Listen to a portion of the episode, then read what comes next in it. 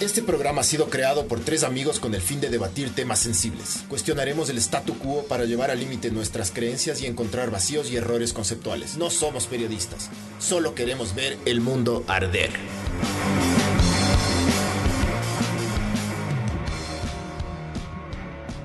Hola, esto es Ver el Mundo Arder, podcast 30 y hoy tenemos a Freddy Bravo, político de carrera. Político y abogado. Eh, cuasi abogado. Ya. Sí. ¿Pero tiene título o no? Freddy, No, Freddy me mandó un, Ah. un, Yo me dediqué a eh, las ciencias políticas, entonces abandoné el derecho. Sí, pero ese sí tiene título. Por supuesto. Ah, ya. Porque yo soy igualito. Yo Ah, también supuestamente soy productor audiovisual, pero dejé ahí el, el Sí. proyecto final. Ah, Sí, Esa claro. cámara está un poco baja, pero bueno. A ver, aquí hay una intro que. Ya que- te que subo, mi rey.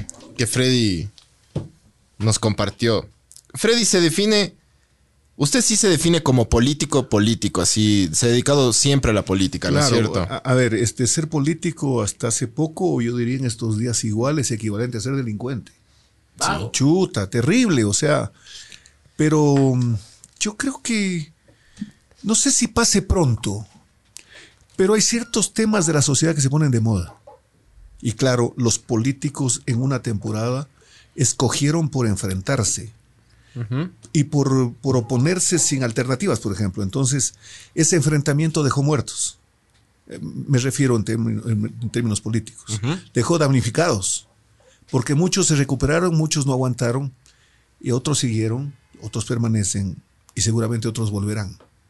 Porque no creo que se ha cumplido eso de que está muerto, este político está muerto, no hay muertos en política.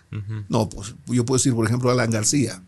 Salió luego del gobierno del 85. bueno, en ese Perú. sí. Salió, pero, pero Ese sí está muerto. destrozado. No, no, él tuvo que matarse, suicidarse para Y morirse. le salió mal. ¿Por qué? Porque Alan vino pidiendo perdón eh, con un discurso espectacular, un gran cantor para cantar los valses peruanos con el sambo cabero. Eh, enamoró a la gente, posó una paloma en un discurso de cierre de campaña. No me lo contaron, lo viví porque fui representante de un organismo internacional a las, elecciones y yo escogí seguirlo a este hombre, porque él es el heredero de Raúl Aya de la Torre, que es el, el fundador del APRA, que nunca fue presidente, porque cuando iba a ser presidente lo iba a meter preso el, el dictador peruano y él se refugió en la embajada de, de Colombia y estuvo 12 años porque no le dieron el salvoconducto. Entonces 12 años. se le posa A una Sancho, paloma ¿Cuánto blanca. tiempo estuvo Sánchez en la...? Seis, Seis, siete. seis, pero él estaba en hotel. Pues el otro estaba de asilado. Y los que están aquí en la Embajada de México no sé qué van a hacer.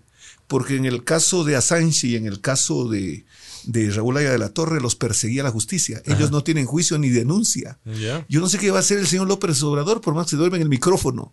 Porque ¿cómo les da asilo si ellos no están perseguidos? Si la persecución precisamente está atada a un acto judicial que lo denominan político, porque no hay código en el planeta que diga se persigue por política. No, se lo acusa de un delito. Claro. Se lo acusa de un delito para poder armar el proceso, pues. Yo sé qué va a hacer la señora Rivadeneira ahí. No sé. Bueno, entonces, Ha de estar haciendo tortillas para los tacos. ¿de qué? De mierda. ¿De maíz? Los tacos son de ma- con maíz, ¿no es cierto? claro, sí. Y el, ya.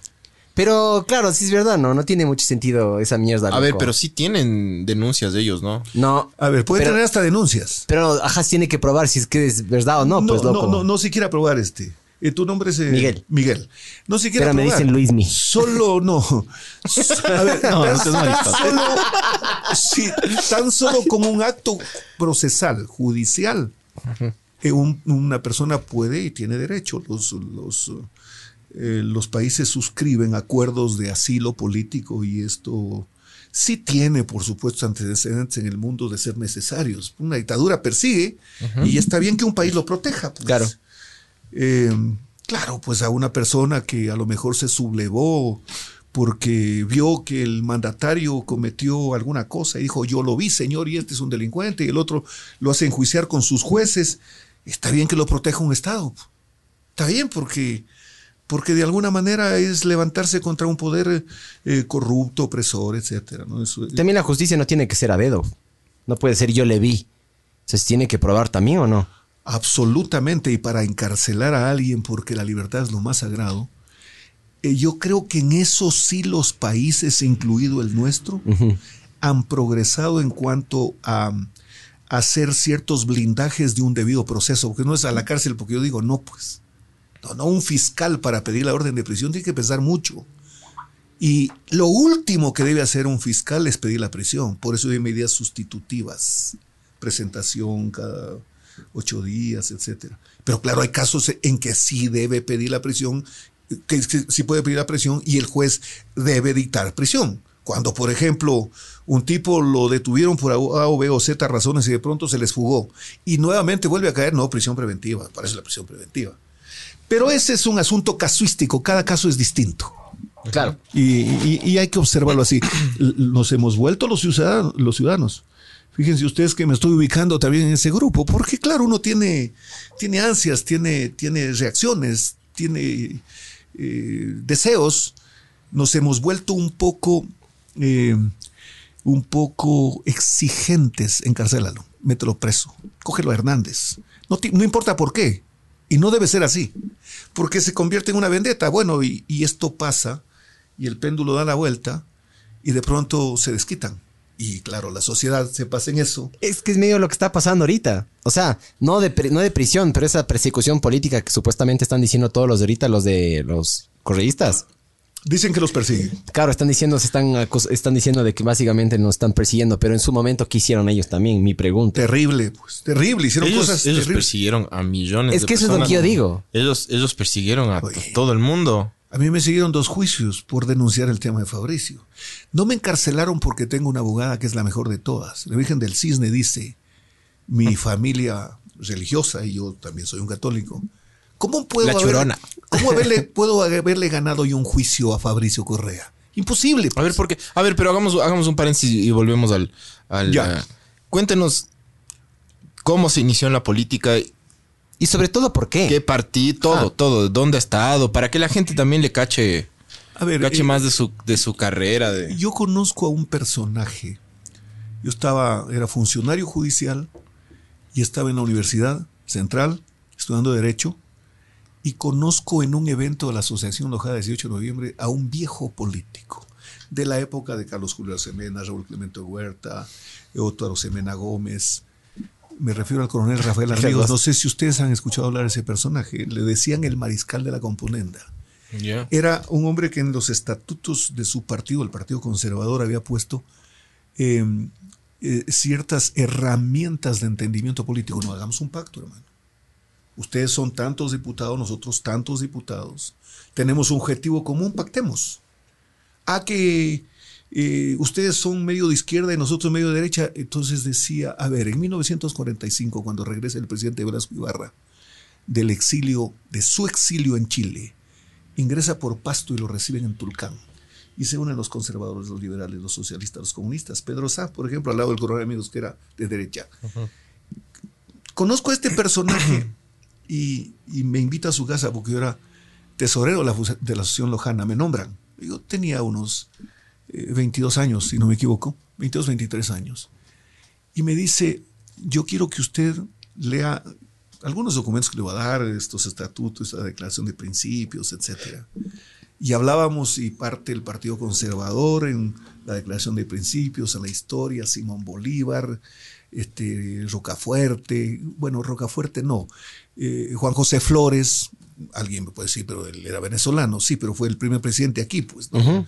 El primer presidente ecuatoriano, Flores, ya. Y, y- y la historia medio política de lo que había pasado en el Ecuador, García Moreno, impresentable García Moreno. Yo soy un convencido de que García Moreno es uno de los constructores del país.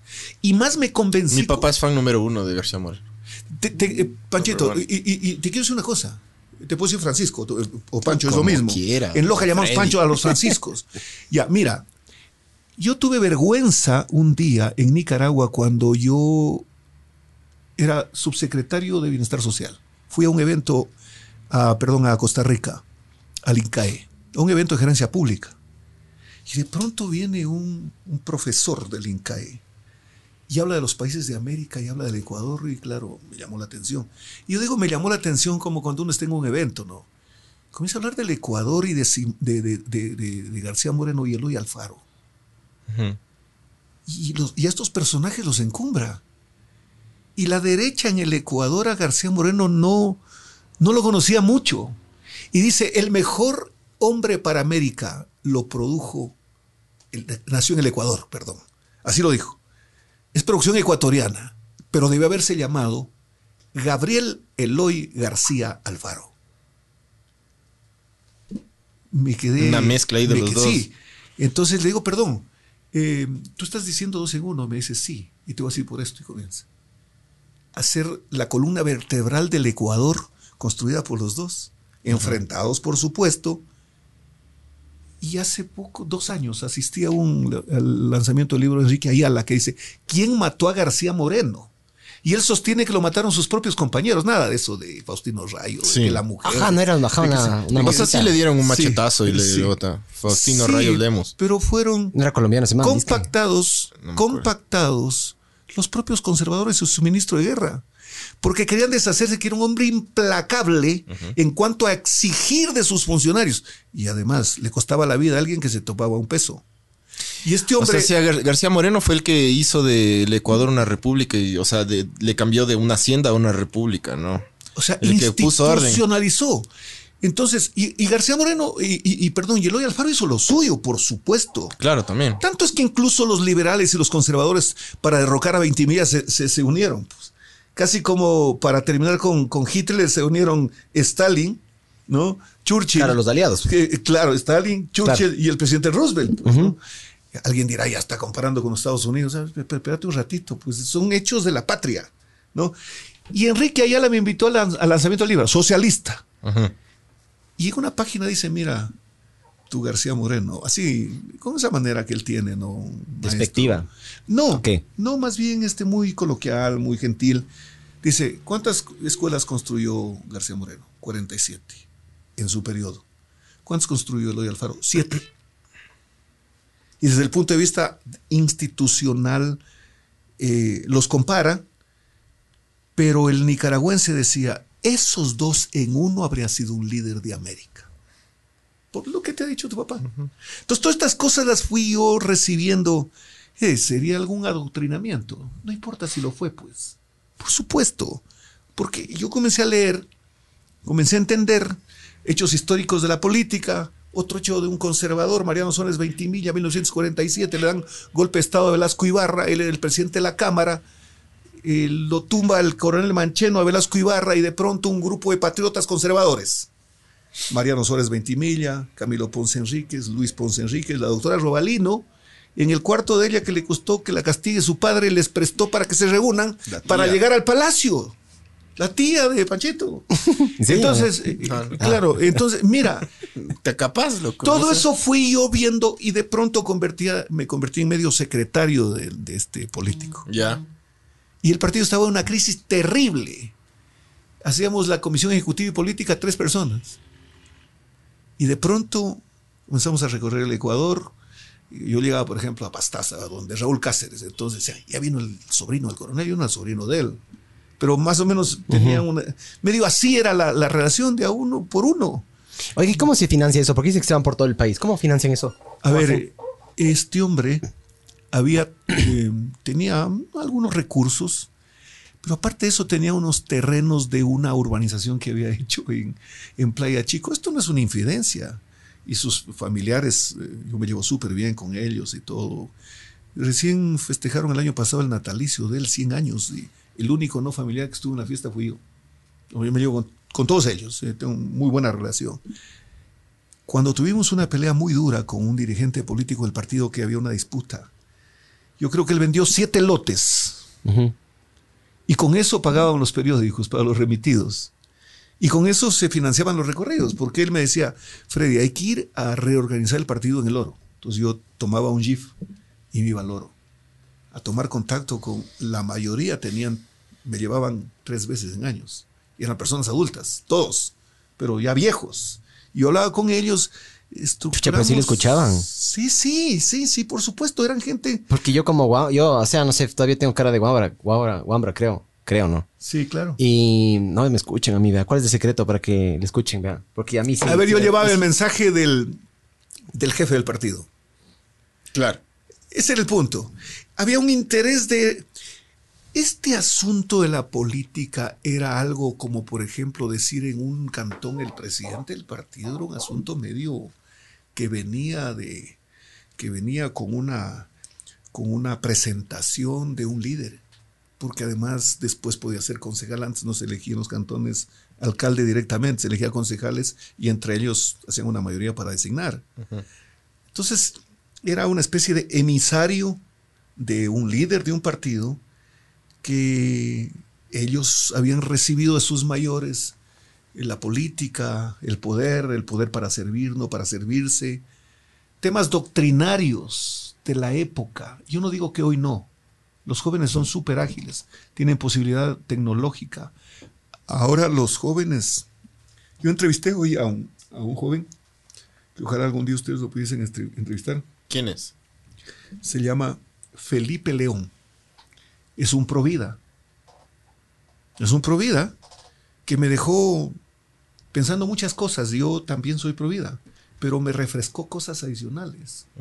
La gente ya no... Pero como que, porque yo sí soy medio pro aborto, pero Sí. bajo ciertas circunstancias. bajo, bajo las circunstancias de una violación. O sea, sí, claro. No necesariamente. O sea, yo creo ¿Y que sí, bajo porque qué otras circunstancias? si es que tiene. No, no, es que es que es por escucharte. No, Miguel, sí. Claro. Pero si es que, por ejemplo, tiene alguna mutación el enano, una mutación severa, grave. No síndrome de Down, por ejemplo, pero algo más grave que, por ejemplo, no, no se puede.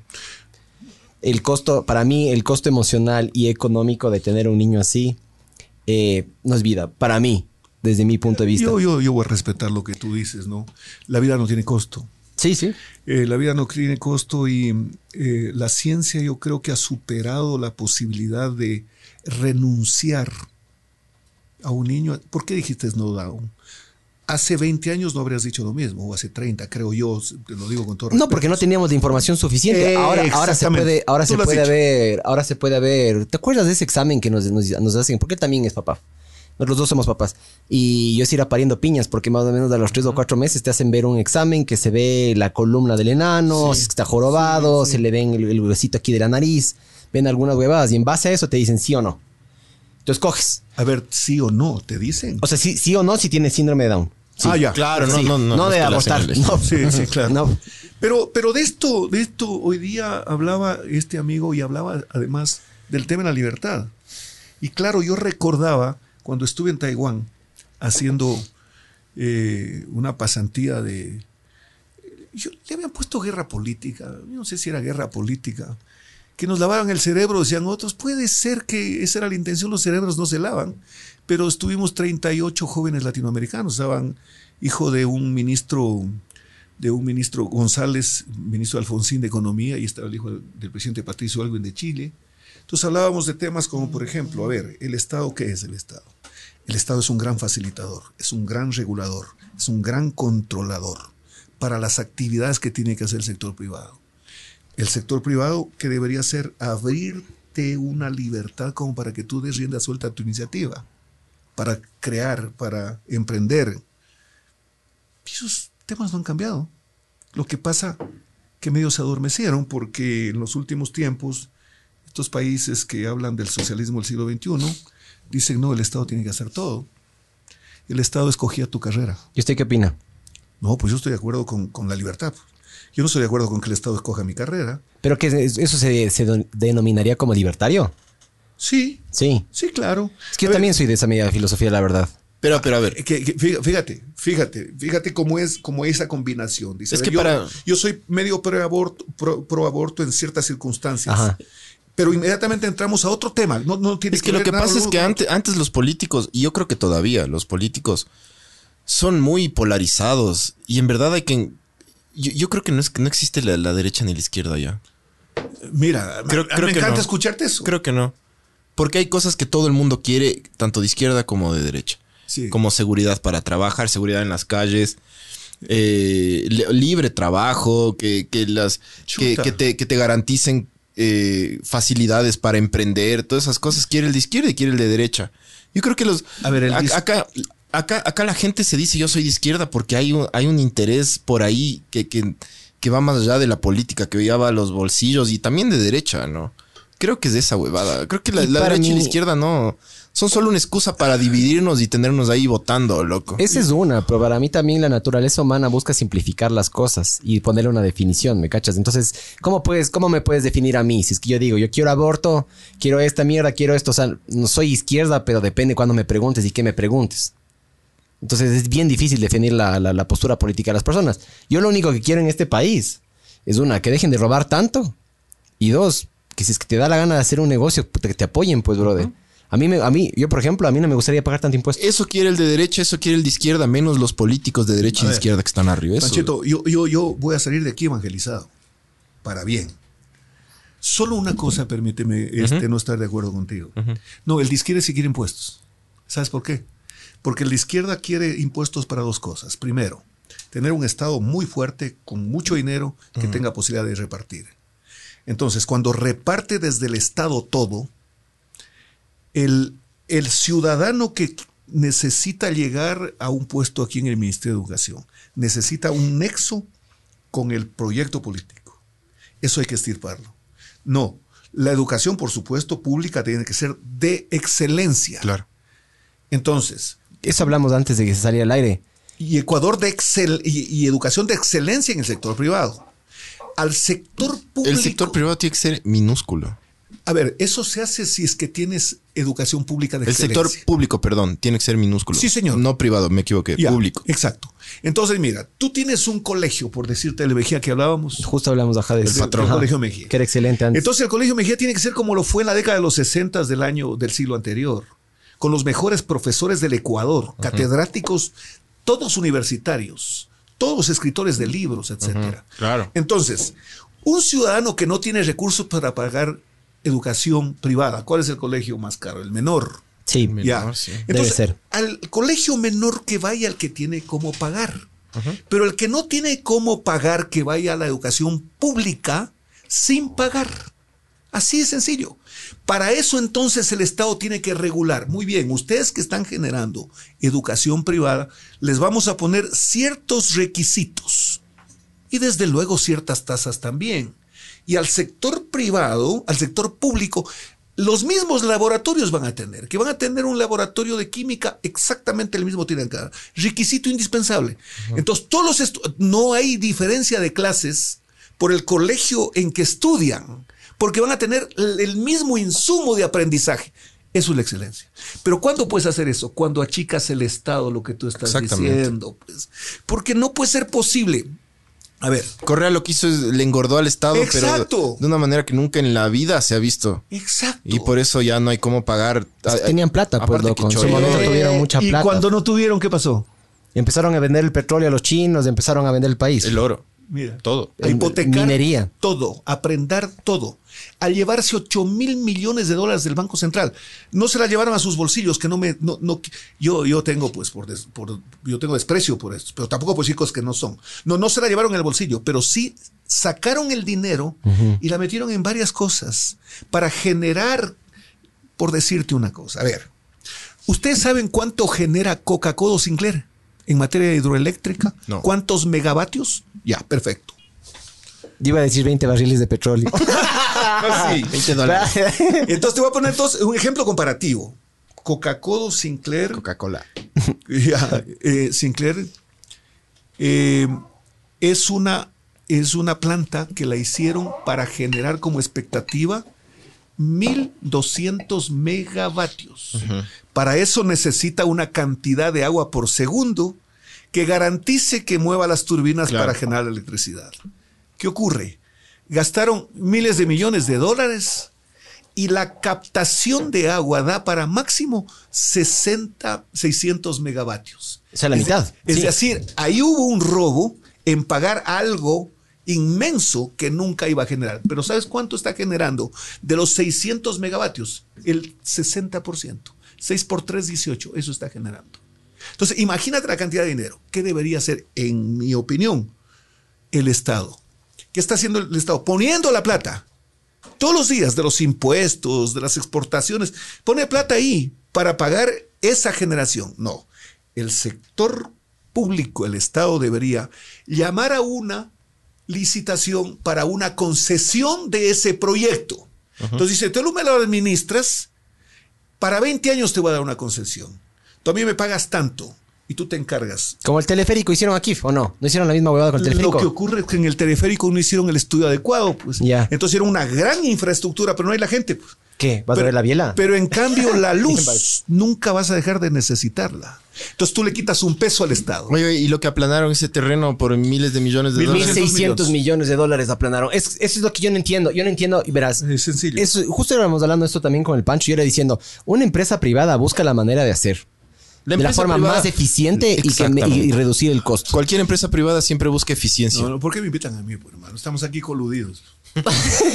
sí, sí, pues. o Vamos sea, a tomar, Freddy, nos vamos a emborrachar bonito- aquí. Traigan bonito que les haga contra, pues. No, pero Es que sí, es que, es que verá. el- Hablemos el de la podcast- bolsa entonces. El podcast, eh, nosotros traemos invitados de, Yo- de- yo de todo tipo. Vamos a traer también una persona de izquierda ahí eh, que nos... Que, o sea, vamos a hablar con, con todos, la verdad. Sino que ahora tocó el, el de derecha, digamos. El conservador. El conservador está bien. que yo tengo esa filosofía de que por más de que yo esté de acuerdo o en desacuerdo con una persona, a mí, a mí me interesa todas las posturas. Claro, la, la cosa verdad. es conversar. La cosa es Eso conversar, Qué buenazo. Oye, Coca-Cola, solo te voy a dar un rubro. Costó 1.200 millones de dólares. Odebrecht dio una coima de 33 millones de dólares. Ustedes me van a decir, oye, a ver, a ver, a ver. Pero en coima nomás. En coima. Y eso fue descubierto por el Departamento de Estado de los Estados, de los Estados Unidos. Porque llevaron la plata por todas partes. Y, y bueno, pues ahora la tecnología te permite. Recién se suicidó uno de Odebrecht, ¿no? Sí, No, sí, sí, sí, sí. Y se, se Ah, otros. Ya sí está. Claro, Solo el loco. rubro, amigos, solo el rubro movimiento de tierra en la refinería del Pacífico era 30 y 330 millones de dólares. Movimiento de tierras, tractores, volquetas. Y la coima fue de 33 millones de dólares, es decir, el 10%. El 10%. Solo en ese rubro. Entonces, anda ve tú todos los rubros que cotizaban que cotizaban. Esos fue otro de los temas en los que yo me metí desde hace rato. El 2015 hablábamos, Pancho, sí. El 2015 yo hice una denuncia. Tú te metes a Google y, y- y pones Freddy Bravo, el metro de Quito, y yo hablaba de Lavallato el 2015 y le advertí con una carta que yo con mi firma la puse a la CAF y le envié copia al, al- al alcalde. eh, Al alcalde Barrera. Barrera, no, al alcalde. Al, Al Rodas. a- a Mauricio Rodas. Digo, en el Brasil, este momento, acaban de descubrir un tema muy grave que le han puesto lavallato, se llama. Es decir, toda la infraestructura de Odebrecht donde manejaban los coimas del mundo. Pero claro, buscaron un sitio donde podrían pasar por desapercibidos. Y encontraron en una lavandería o lavadora de carros una especie de soteo y armaron ahí en la estructura. Entonces los carros llegaban como... Breaking Bad, loco. Exactamente. ¿Qué hijo de Y ahí tenían todos. Y ahí estaba Ecuador. Ecuador, a ver, en Ecuador, la Ruta Viva, el, el- el Metro de Quito, este, estaba La refinería. la refinería del Pacífico, estaba el proyecto Baba, está, todos los proyectos. Y así, en, así en Nigeria, en Colombia, en Brasil, en la República Dominicana, en, En Panamá, Perú. en Perú. Estaba ahí el nombre de Alan, estaba el nombre del Cholo Toledo, estaba de, el nombre de Ollanta Humana y su mujer, etcétera. Toditos los peruanos Por cayeron. eso era, ahí está, mira, mira hermano. Exdiputado Bravo solicita investigación a Proyecto Metro de Quito. Pero mira la fecha, pues hermano, 2015, el 8 de octubre. A las 9 y 45 yo me presento con El 8 de Francisco. Herrera Arauz. Sí, eh, eh, septiembre, perdón. Es, eh, Oiga, pero hablando en serio, ¿no le parece pura paja el metro? ¿No le parece mejor buses? Mejorar el transporte terrestre. A ver, yo denunciaba los sobreprecios y, Claro. el pro- y el peligro de haberse metido con Odebrecht, que ya estaba con Lavallato. Nadie hablaba en el Ecuador. Peor de la Policía Federal de Curitiba. Peor de lo de Petrobras y toda la implicación, implicación que tenían los cruces de cuentas y todo, todo este relajo corrupto. A ver, la movilidad es un tema científico, es una ciencia.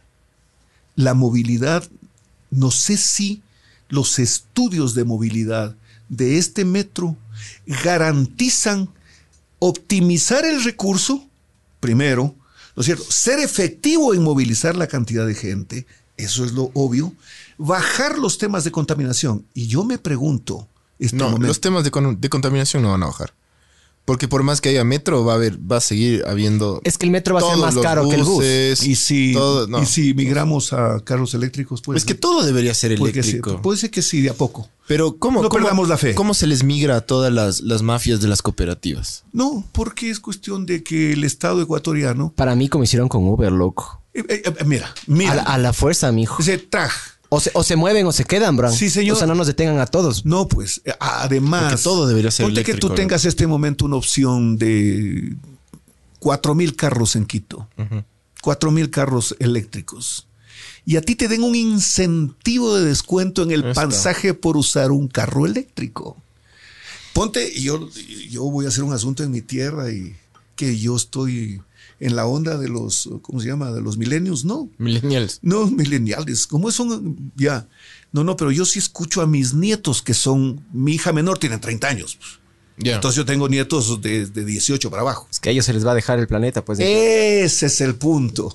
Y yo el otro día dije, ah, no, pero solo termino el tema del metro. ¿Cómo van a hacer ahora si en Chile, cuando suben el pasaje del metro, incendian el metro y están a punto de incendiar, incendiar a Peñeira?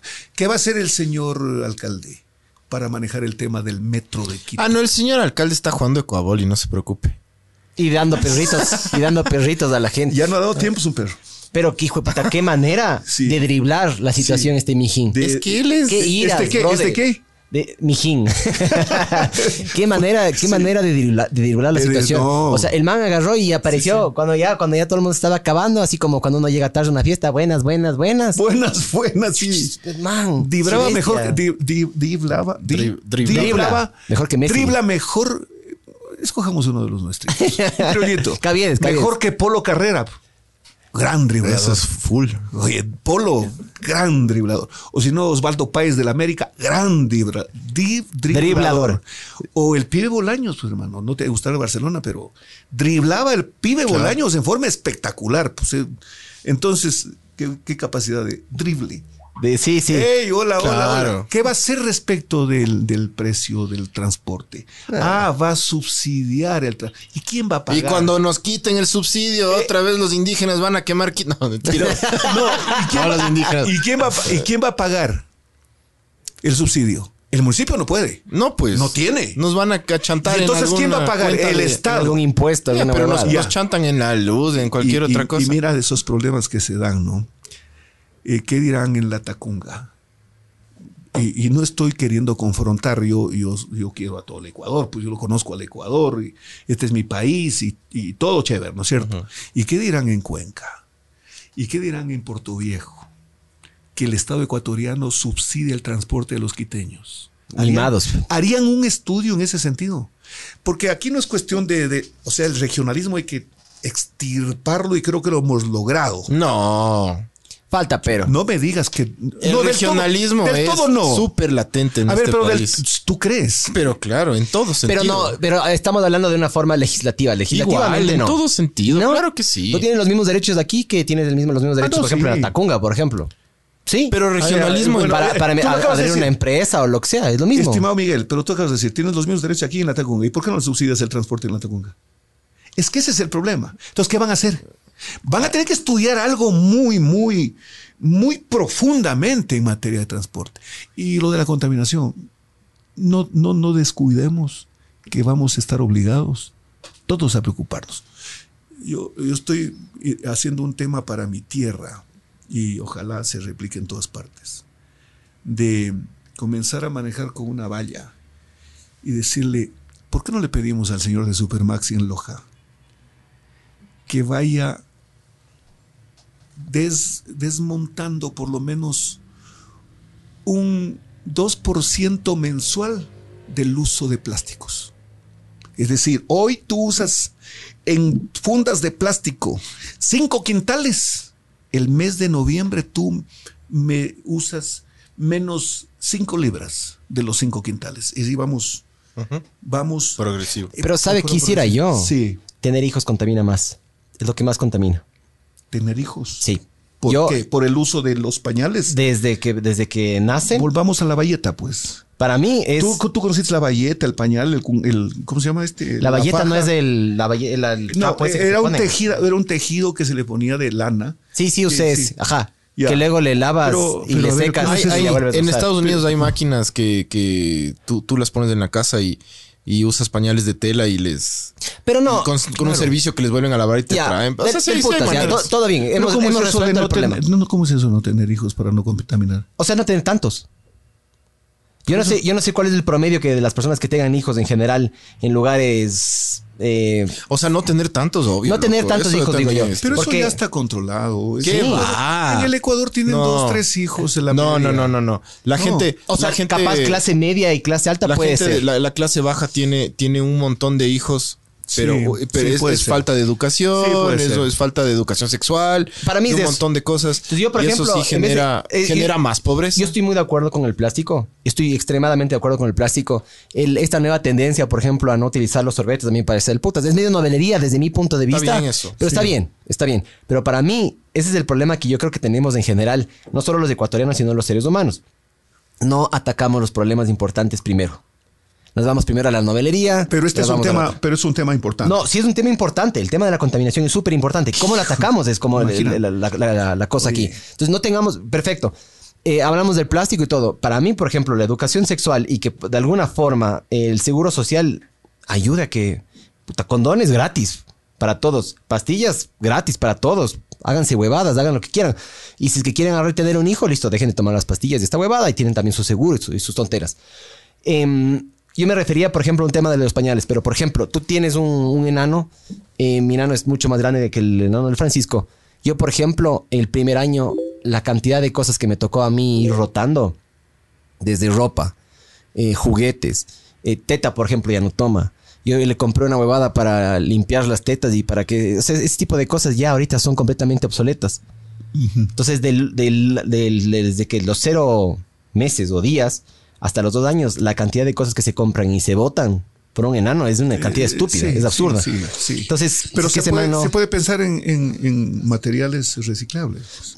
compostables. A, a ver, Compostables. ¿cómo, cómo es materiales degradables? Sí, biodegradables. Biodegradables, Biodegradables, o compostables es la, lo que se podría decir. Ahora ya, ahora ya hay, por ejemplo, eh, fundas plásticas como las del súper Sí. que tú les pones en el, en el excusado. Y se no, y se, Se desintegran. Se desintegran. Se desintegran y Ya, y, y- y, por ejemplo, Ay. es- ese sería un, un, un estudio, perdón, una, una, Ya, y una obligación, pero claro. ya total. sí, obvio. Total. Sí que debería ser. Tú Obvio. puedes migrar a ese tipo de fundas. El problema es que es más caro. Una obligación. Es casi el doble Yo de más sé, caro. Yo sé, pero, pero, Ahí- no, es que tiene que hacer. pero es tiene que hacer, qué hacerlo. pena. O sea, a ver, ¿qué Y es además más, la- las fundas son opcionales. ¿Qué, qué- qué es más caro? O sea, pagar esas fundas o tener un problema de salud por contaminación que te terminan los pulmones. Depende a largo plazo. Nosotros vivimos las cosas a corto plazo. Exacto. Pero hay que ver a largo plazo. Pues el, el corto plazo en el Ecuador y en los países de América. La- yo la creo, mayoría de- Terrible. Sí. Uno hacía Sí, un, sí. un proyecto de agua potable para cinco años, hermano. Entonces, a los cinco años ya, no- ya no te servía. El túnel este de Osvaldo Guayasamín, chucha, que solo tiene un carril de subida y un carril de, de bajada. Sí. Y le hicieron en la mitad otro. Digo, de una vez hagan dos, dos. Y dejan en la mitad para hacer un quinto. Claro. Pero sí tenemos la capacidad. Sí, no, no, no, no nos gusta ¿Y pensar a cómo largo debe- plazo. ¿Y cómo debió haber sido ese túnel? Con una concesión, pues. El Estado no pone un centavo. Tú concesionas a 25 años una obra y el constructor pone la plata, cobra la tarifa y en 25 años pasa al Estado. Pues, pues, por Dios. pues. Y entonces en 25 años no pasa al Estado, sino que haces una refacción total y concesionas para 50 A años. ver, hermano. YouTube dices. Es- es- Eso es, eso es. ¿Tú crees que esto que estamos aquí podría funcionar si tendría algo que ver el ministerio tal? No, pues. No. No funciona. Es Esto que- ustedes han comprado el equipo, este- etcétera, la computadora, los micrófonos. Claro, tendríamos que, o sea, si es que nosotros eh, transmitiéramos esto, por ejemplo, en las frecuencias, estaríamos jodidos porque nos tocaría sacar permisos, nos tocará cumplir con algunas huevas. Ayunda. le compré, le alquilamos unita. No tiene como 15. Una de las frecuencias. Claro. Canela. Canela. Claro, entonces nos tocaría hacer alguna la redonda. así. La redonda. ¿Sí escuchan la redonda ustedes? No. ¿Y Yo por no- qué yo- se nota tajante y, yo no- y, al, y al unísono? ¿Por qué? Porque fue con- como contar un, dos, tres. No. Eh, ¿Por qué? A ver, tú di primero tu razón. Sí, en- en- enséñame eso. O quiero sea, escucharte. no quiero sonar malagradecido y majadero, pero a mí los, a mí en general la... justamente por eso hicimos esto. Em, la forma en la cual se entrega la información y la información que se entrega, para mí, yo no estoy de acuerdo. O sea, para mí es muy, es muy superficial, es- Elaborada. Es, muy vaga. Elaborada. Sí, a mí, me, a mí me gusta un poquito más. El objetivo de la información es clarísimo. A ver, hay que decir tal cosa. Ponle este titular. Claro, yo he trabajado en radio. Para mí es eso. Claro. Y pero para mí también es una forma de. Hay que ajustarse a los medios, no, no- no nacionales, sino No internacionales, para mí. Ya, de los internacionales, ¿cuál tú? ¿Y con cuál medio estás? eh, Es que yo soy súper raro porque yo, yo directamente ya no tengo cable. Yo corté el cable, yo solo tengo internet. Entonces, por ejemplo, yo veo noticias en unos canales de ahí de YouTube, yo veo, yo escucho podcast de canales gringos, también algunos de, de españoles. O sea, yo, yo soy bien raro en ese aspecto, la verdad. Yo casi y- nunca y- veo No, no televisión eres, no- nacional. no eres raro. es- verás, en, Mucha gente hace lo. yo trabajo, yo trabajo en publicidad y, y sé que, eh, por ejemplo, el consumo de TV entre Quito y Guayaquil es distinto. Por ejemplo, tú, tú dices yo no, yo no consumo tele, no, no es nada raro. En Quito la mayoría de gente consume cable y el uso de internet es más alto. El, creo que el canal más visto en Quito es Cinecanal o alguno así de esos No de cable, jodas, sí. de Cinecanal incluyendo Teleamazonas, y es que son gratuitos. Sí, No, no, Cinecanal está en. En cable. Es Está cable. en cable, Cable. pero Teleamazon es gratis. Sino Sí, claro, el cable. sí. Y si Cinecanal tú- sigue siendo más visto. Es decir, el quiteño no ve tele. El quiteño consume internet y ve cable. Ajá. El guayaquileño consume mucha tele, en cambio. Hasta, Claro. Muchísima. Hasta la una de la mañana están. Pero eso tele. va a cambiar. Eso también va a cambiar, como cambió acá. Entonces tú dices, yo no consumo tele, yo no consumo tele, soy medio raro, más bien eso ya la. Ya da media. Ya, ¿Y, ya la- es y- la. y qué escucha? ¿Radio? Yo, yo cuando escucho radio, escucho radios deportivas, pero no la radio. redonda. Ve, un paréntesis, Sí. eh, un saludo a Daniel Bustos. Eh, tenemos una pregunta, en, una, tengo un comentario en YouTube que dice, en Chile el salario para, después volvemos a lo de Sí, las claro, radios. tranquilo. Eh, en Chile el salario básico ronda los 410 dólares y no les alcanza para vivir. Es uno de los países más caros por coste de vida según el Foro Económico Mundial. Es de política de derecha y eso trae, y eso igual trae malestar. ¿Cómo es lo que se llama este amigo? Ismael Ismael. Ismael, te quiero decir una cosa, con todo respeto, por supuesto. Sí, en Chile, eh, luego de Pinochet vino Patricio Elwin. Luego de Patri que no es de derecha, era medio socialdemócrata, demócrata cristiano. Luego vino Frey. Y luego vino Lagos, socialista. Y luego vino la señora Bachelet, socialista. Después vino Piñeira. Después volvió la, señora Bachelet y ahora volvió Piñeira. Piñeira. Piñera. Algo está pasando entonces ahí, porque las dos tendencias más han gobernado los de izquierda y centro izquierda que los de derecha. Algo está pasando Sin ahí. contar Pinochet, ¿no? Que estuvo ahí. No, no, luego de Pinochet. tiempo. Luego de Pinochet. ¿No tendrá algo que ver este man también por la posición en la que está Chile? Pinochet. O sea, en su momento el, el man atacó y organizó de cierta manera, de forma violenta. No estoy de No, acuerdo. terrible, terriblemente violenta, pero los, los- los resultados económicos y macroeconómicos fueron... O sea- y, y- y además, no, es que yo te digo una cosa, al- algo dijo Pancho que es correcto, y tú también, pues no tendrá algo que ver. No, el plan, el, el- el plan económico de Pinochet se mantuvo. Y la concertación chilena hizo que los de derecha y de izquierda la respeten. Costó muchas Sí. vidas. Yo sí creo que en Chile, que tiene una espectacular reserva, porque en el terremoto Chile, que fue el terremoto en los últimos días de Bachelet o- y en los primeros de Piñeira, los organismos multilaterales de crédito le, rogaban para darle dinero para la recuperación del terremoto. Y No Piñeira necesito. dijo, no, gracias, no necesito. Tenemos 30 mil millones de dólares en caja. En caja cre- chica. Sí creo, sí creo que esa caja, Tienen full plata los esa caja de, de- de dinero debería horizontalmente expandirse eh, y, eh, y profundizar en tema de emprendimientos de nuevos sectores de la, ciudad, de la sociedad para que crezcan en su ingreso. Pues. Yo creo que ahí puede haber una gran falla. Pero el- la política económica de Chile no es mala, es la distribución la que está causando esto. Así que no es cuestión solo de derecha o izquierda. No, y además dice que el costo para- de vida dice que es alto, ¿no es cierto? Sí, claro. Sí, Chile pero, es tam- muy caro. pero también la forma, la forma en la cual uno puede ser más exitoso en Chile que en, por ejemplo, un país como Venezuela. ah, no, Ya. pues no Co- comparación. comparemos, es que comparemos alrededorcito nomás. Comparemos alrededor. Argentina. Argentina está también en la mierda. Dejemos la Argentina un ratito para hablar de Argentina, porque Argentina tiene un problema. mal. Argentina ahorita de nuevo regresó el kirchnerismo. Sí. Están en la mierda. No, no van a poder progresar con esos modelos económicos y políticos. Entonces uno pone agarra. divididos. Firmamos además. aquí, firmamos aquí un documento. A ver, hagamos la simulación de firmar un documento. el señor Fernández, que acaba de ganar, el único problema real que tiene, aparte del dólar, es Cristina. Porque Cristina va a querer volver al, al- al- al sistema de ella. Pero no hay plata, no hay dinero. Las exportaciones bajaron, como por ejemplo para el Ecuador, que teníamos exportaciones de 120 eh, eh, dólares por barril. Claro, con el castigo era 80, 90 dólares. Pero de pronto las exportaciones bajaron. Y si Argentina quiere dar como daba en el gobierno, no tiene de dónde. Claro. Tiene una deuda que creció en los últimos cuatro años. Sí, pero Macri gobernó cuatro años. Más o menos con un modelo no de derecha, medio socialdemócrata.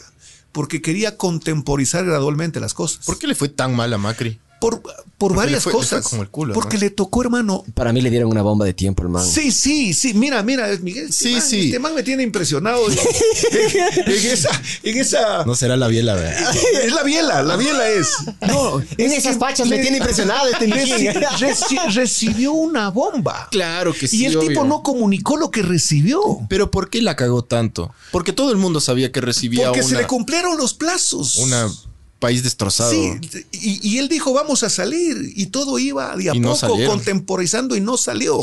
Pero Chile, pero Macri queda con la mitad del país que no la tenía antes. o sea, el 40 y... a- 41 versus 41%. 47, hermano. 41%. O sea, si Chile no. Están divididísimos. Si no habría. Chile dispuesto el kirchnerismo, que el porcentaje para ganar sin, sin segunda vuelta sea pasar del 45% y sea el 51% como es en cualquier parte del mundo, Claro, es que- no ganaba pues este... eh, Claro, no se iban a balotaje. No, no, no se iban al balotaje. ¿Cómo es? Balotaje, el balotaje. El balotaje. Ya, ex- exacto. Entonces, este momento queda dividido. Macri lo vi esa noche medio como que se quitó un peso, decía. Y Ah, pero y lo obvio. invitó para el otro. O sea, intentado. El man intentó. Y lo- pero creció en su popularidad y en su voto, pues. Es decir, él tiene autoridad moral para salir a Fernández a decirle después de dos meses o de tres. Sí debería darle un chancecito, un respiro, ¿no? Eso es hasta humano. El man debería agarrar Decirle, vacaciones también. Oye, loco. hermano, y decime, ¿cómo, cómo, cómo, cómo- cómo no puedes hacer, pues, hermano? Si, ya- si, si ya, ya, ya ganaste, ya estás tres meses y no has hecho nada. Y tú me decías que vas a hacer esto, lo otro, lo otro, y no has hecho. Pero entonces, ahí yo creo que Cristina va a recibir algo que está pendiente. Un juez, Tim, chao Cristina. Y ese momento, eh, el presidente electo, ¿Usted, que- ¿Usted cree que pase lo que pasó aquí con el Enicito? yo no quiero decir eso, pero es Yo que digo, yo digo, porque lo usted que es político ocurre- y su nombre sí es importante. Yo Ah, digo, Tiene que ser diplomático. Ya, pero también. no, va a no. pasar- va a o sea, no es, que no, es que no digo eso, o sea, estoy rumbo a, a hacer la precisión. Porque el momento que sale Cristina y este hombre se quita ese, ese, esa- esa- ese, eso que lo, lo ata, Esas esposas. esas esposas, él no le va a quedar otra alternativa que comenzar a guiñarle el ojo al Fondo Monetario y a los organismos multilaterales de crédito, porque este rato le cerraron todo. Subió el se disparó el dólar. se disparó, sí. Cristina es un problema. Un problema. Claro que es un problema. Porque la- Argentina era la cuarta economía del mundo. Lo que ocurre es que a Argentina le llegó un perón. Pero eso fue 90s, 80s, creo que era, ¿no No, no, ¿O antes. Antes. Antes. Eh, eh, eh, Argentina era potencia en los 40, en Claro, los 50. claro. Qué loco, potencia, ¿no? en potencia. todo. Hijo de puta, un mal En manejo. Cárnicos, en soja. Era una cosa Era primer espectacular. mundo. Primer mundo, El producción mayor, de vino bueno, todavía siguen siendo el mayor exportador de miel al mundo. Son, tienen, son número uno en un montón de Sí. cosas los manes, loco. Sí, sí, Sí. sí. sí. Pero tan cagados. El, el- el peronismo le hizo un daño Sí, Perón fue el- Perón, Perón fue el primer, primer populista su- latinoamericano, ¿no es mira, cierto? Mira que Macri, Macri termina casi siendo el único presidente en muchos años no peronista que termina el poder, el, el gobierno. El presidente Alfonsín, un hombre ilustrado, un hombre Ellos honesto. Siete presidentes, cuatro Oye, presidentes. día, Alfonsín renunció, pues. Ah, hasta en eso nos ganan. Qué verga. Claro, claro, no, pues Alfonsín, Dualde, etcétera. Nos Y- tenemos tres, creo. y- Oiga, ¿qué sí. probabilidades de que le pase lo mismo al Correa? que Con todos estos juicios y todo esto de caso Sobornos y el ver, verde y eh, eso. Correa hace poco eh, tuvo, hizo tres intentos recusando a una jueza. Ujú. Buscaba y aspiraba que le caiga el juicio de la recusación en manos de un juez amigo que le quite el juicio a la jueza Camacho Ya. y que haga explotar ese juicio. No le resultó. Les dejaron la recusación y la jueza Camacho, de lo que se ve, va a sentenciar a Correa, Glass y toda esa banda. O sea, él va a tener una sentencia. Otra, porque hay una que está- Otra, porque claro. está suspendida la de Balda. La de Balda es un El delito. secuestro ese que- El secuestro, Exacto. pues claro. Claro, pero por este delito que lo están persiguiendo hoy, lo pueden sentenciar en ausencia. El tipo de delito de, Baul, de Balda no lo podían Requiere, sentenciar en claro. ausencia. ¿Y por qué supuestamente el, cuál es el delito sin que pueden hacer con Porque hay delitos que tienen un trámite y eh, que, que son, prescri- que que son el- prescriptibles, necesitan la presencia, Ajá. y delitos que son imprescriptibles. Entonces, Ya. este delito por lo que, porque lo están que lo podrían sentenciar para hablar correctamente por los tiempos y por el escenario, no tiene prescripción primero, es imprescriptible. Segundo, no importa se lo puede juzgar en ausencia Ya. el momento que lo juzguen en ausencia, a este hombre no le puede proteger nadie. Ahí no hay asilo. Y además. Ah, no hay asilo ahí. no, es que Bélgica no va a dar asilo si además tiene un convenio que es Porque Bélgica da- recíproco da asilo de todo, extradición. Sí, pero tiene un convenio que es recíproco de extradición firmado en el año 1938 con el Ah. Ecuador. Es gravísimo. Pero, no lo- tiene salidas, no tiene salidas diplomáticas, no sé, para el Mansa. Se tendría que mover de Bélgica. entonces. Arabia, Arabia es la salida. No, sí se puede. sí, sí, sí, se sí. puede ir a Venezuela. Claro. Tiene que salir de incógnito. Pero en Venezuela seguramente que, Manu- que la gente de Maduro lo chantajea. Le dice, oye, ñaño, tú tienes, tú has traído tanto, hermano, así que Sí. ¿cuánto para nosotros si te cuidamos? Entonces dice, no, no, entonces me voy a Cuba. Entonces llega a Cuba y le dice, oye, nosotros estamos jodidos, hermano. Ajá. ¿Y a dónde Suelta. se va?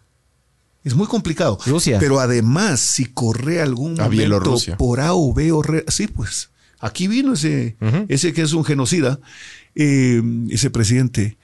A ver, si él, por desgracia, logran sentenciarlo en el caso de Balda, o sea, logran, logran agarrarlo, lo sentencian en el caso de Balda. Y ese podría convertirse en un, en un delito de lesa humanidad. Pero claro, Y va pues, a si una le- corte penal. Le iban a matar a Balda. Oye, hermano, ¿no es cierto? Claro. Ese, ese tipo. Escucharás, escucharás el- el- Oye, la entrevista que le, que le hacen en el castigo divino al Balda y el man cuenta todo, cómo fue el secuestro. Pero, pero no solo que, él se cuenta, lo que cuentan otros. Se equivocan de, de carretera Así porque es. se iban a ir para el bosque a darle matar y se meten a, darle. y les cogen, a- ¿Cómo loco. se dice? ¿A darle qué? Matarili. Sí, Matarili. Claro. Sí. Chispa. ¿Qué le iban a hacer? Claro. Increíble, ¿no? Pero lógico. Entonces, yo sí creo Sí, que Correa criminal está en el unos problemas. Pero una cosa que no dicen los correístas nunca. Ustedes han escuchado decir al abogado de Glass cuando habla, o a Glass cuando hablaba, o a su señora esposa, que no tengo nada por qué referirme a ella, pero eso es por la coyuntura, o a los que lo defienden. Alguien ha dicho que Glass es eh, inocente, ¿no? Lo que dicen es que no hay pruebas. Y que no es culpable. Que, que no hay pruebas, que no hay pruebas. No dicen que no es culpable. Nunca dicen, es inocente, tiene las manos limpias. Un día yo debatí con un correísta que se me pasó de la raya y le dije, te voy a decir ya que me vas hablando, eh, un señor Jarrín, el que está ahí con la mujer, en, con la esposa en, En la embajada. embajada. Jarrín, que fue vicepresidente de la Comisión del Consejo de Participación Ciudadana. Ah, Entonces, sí, con sus sí. voces me decía, es que la derecha, es que esto, que A ver, a ver, un momentito. Time, como en el básquet. Yo vi un juicio político en México de los 40. Un ministro de Hacienda fue llamado por dos legisladores de apellido Cabrera, que eran mellizos. Entonces, claro, el ministro duplicó su patrimonio en 2000%. Pero nunca firmó un papel. Peor fue un notario a decir yo soy ladrón. De suerte que este hombre fue, fue el- al juicio político. Y ellos, en, el debate, demostraban que la casa donde está habitando, etcétera, está a través de un testaferro, etcétera, y el testaferro vive en tal parte y el testaferro estaba muerto. Y de pronto no lo censuraron. Y cuando salió el ministro fue a la curul de estos diputados y los quedó viendo le dijo, ya ves, no hay pruebas, no me censuraron. Eso le dije a Garrín cuando me decía de lo de el señor Glass. Le dije, ¿sabes qué? Lo que tú dices, lo que le dijeron, dijo este ministro, los, los parlamentarios Cabrera, te lo voy a decir para que le lleves el mensaje a tu amigo que está en la Tacunga. No, no, no, no te han sancion- sancion- censurado, sancionado por estúpido. Te han sancionado y te han sentenciado por ladrón, no por estúpido. No es pues que tienes que, que traer la chequera y los estados de cuenta de lo que has depositado la plata y además los depósitos en un banco a tu nombre que vienen de parte de los que tienen la coima, pues. No, pues. Entonces, ¿han escuchado ustedes que ellos no dicen que son inocentes? Dicen, no hay pruebas. No hay pruebas. No hay pruebas. Han habido juicios que sin pruebas han sentenciado a pena de muerte en el mundo. Hay uno famoso, el caso Barmington en, en Inglaterra, que pusieron un- una bomba en el tren y murieron mucha gente. Y tomaron preso a dos gentes de raza negra y los llevaron, los juzgaron y los asesinaron. O sea, los, los fusilaron. Y de pronto el que hizo esto entra en una crisis y se presenta y demuestra que él puso la bomba Y y que son personas inocentes y ya estaban muertos. Sí, hay casos de esos. Pues. Y él se declaró confeso y fue a pagar la pena por lo de Barmington, pero los otros estaban muertos. Claro que hay también de esos casos, pero son seguramente excepcionales. Es que qué habilidad que tienen para desinformar. Es impresionante que la, la habilidad que tienen para decir eh, las verdades a medias. Es como, a mí me frustra full. Marean. Porque no hay, no hay forma, no hay forma de agarrar y decir, a ver, por favor, sí o no. No, no, es que no te puedo dar un sí o no. Ándate la verga, loco. Hijo de puta, Esa man. es la- Es súper frustrante. La táctica es, es marear. Claro, desinformar, marear, Y ta- verdades la prensa hace eso también. Y ustedes que son- La prensa te marea y ¡pum! te bota Ya, una. ¿Sabe una por- bomba. ahora que me di- usted me preguntó por qué no consumo es eso es lo que a mí más me enferma. A mí me gusta que me digan las cosas así. A ver, hijos de puta, esto hizo y esto voy a hacer y tal cosa y ya, loco. Ya. No andar diciendo huevadas a medio. Oye, eso a mí me yo te digo una enferma. cosa, ustedes me autorizan una cosa. Ustedes me, pueden, Autorizado. ustedes me pueden regalar, ustedes me pueden regalar esta, esta grabación para hacer escuchar a mis nietos. Y van a decir que soy loco. Van a decir que yo soy loco a alguien que me esté escuchando, no mis nietos. Pero yo quiero ver cómo reaccionan mis patojos. O sea, el, el momento que lo escuchan hablar a Miguel, que estos hijos de puta y, y- y tal y cual, ¿no? Sí, Y- sí, sí, aquí se puede o sea, decir todo. Solo para saber. Y, y yo, yo quiero meter- eh, dejarlos que escuchen en un cuartito. ¿Por qué, hermano? Eso no es mala palabra. Una mala palabra es la que ofende. Es el sentido que me le da. señor. Para mí la intención, ajá. Para mí la intención. Exacto, claro. Entonces yo quiero y espiarlos.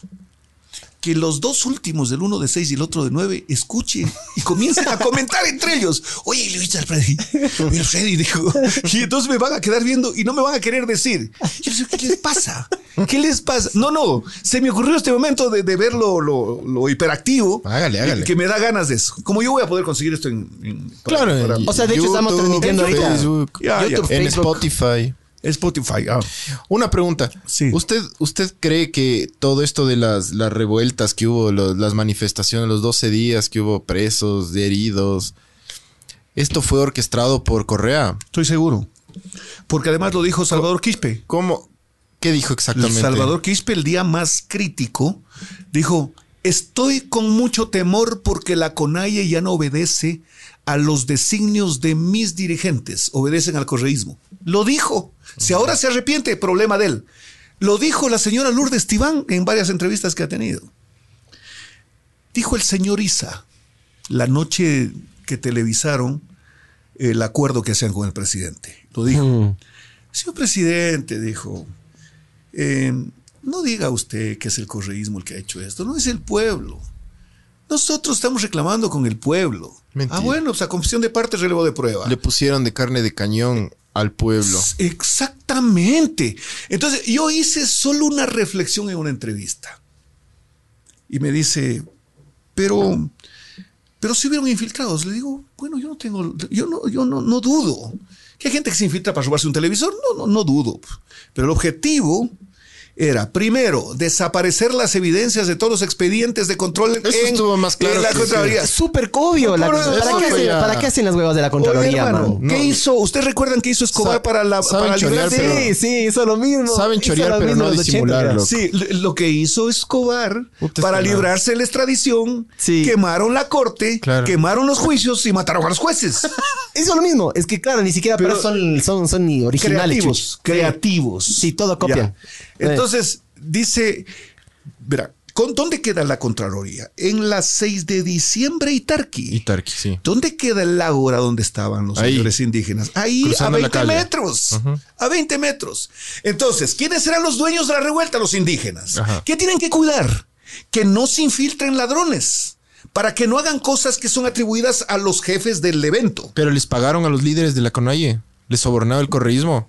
Eh, ¿Por qué son las malas lenguas? Eh, no hay pruebas. No hay pruebas. Por Dios, pues. Por Dios, ¿cómo movilizaban la gente? Yo solo hago una pregunta. Si estaban a 20 metros, ¿cómo no es que vinieron a ayudar a capturar a los que estaban incendiando la Contraloría para que no los culpen? ¿Qué tal que yo mañana cojo la guitarra y voy a dar una serenata? Mujer, abre tu ventana para que escuches mi voz. Sí, pero buena voz, ¿eh? Serenata, ¿no? Es- don- don Freddy es Sí, cantante también. Sí, Sí, bueno, entonces doy una serenata y, y estoy con mis guitarristas ahí, chévere.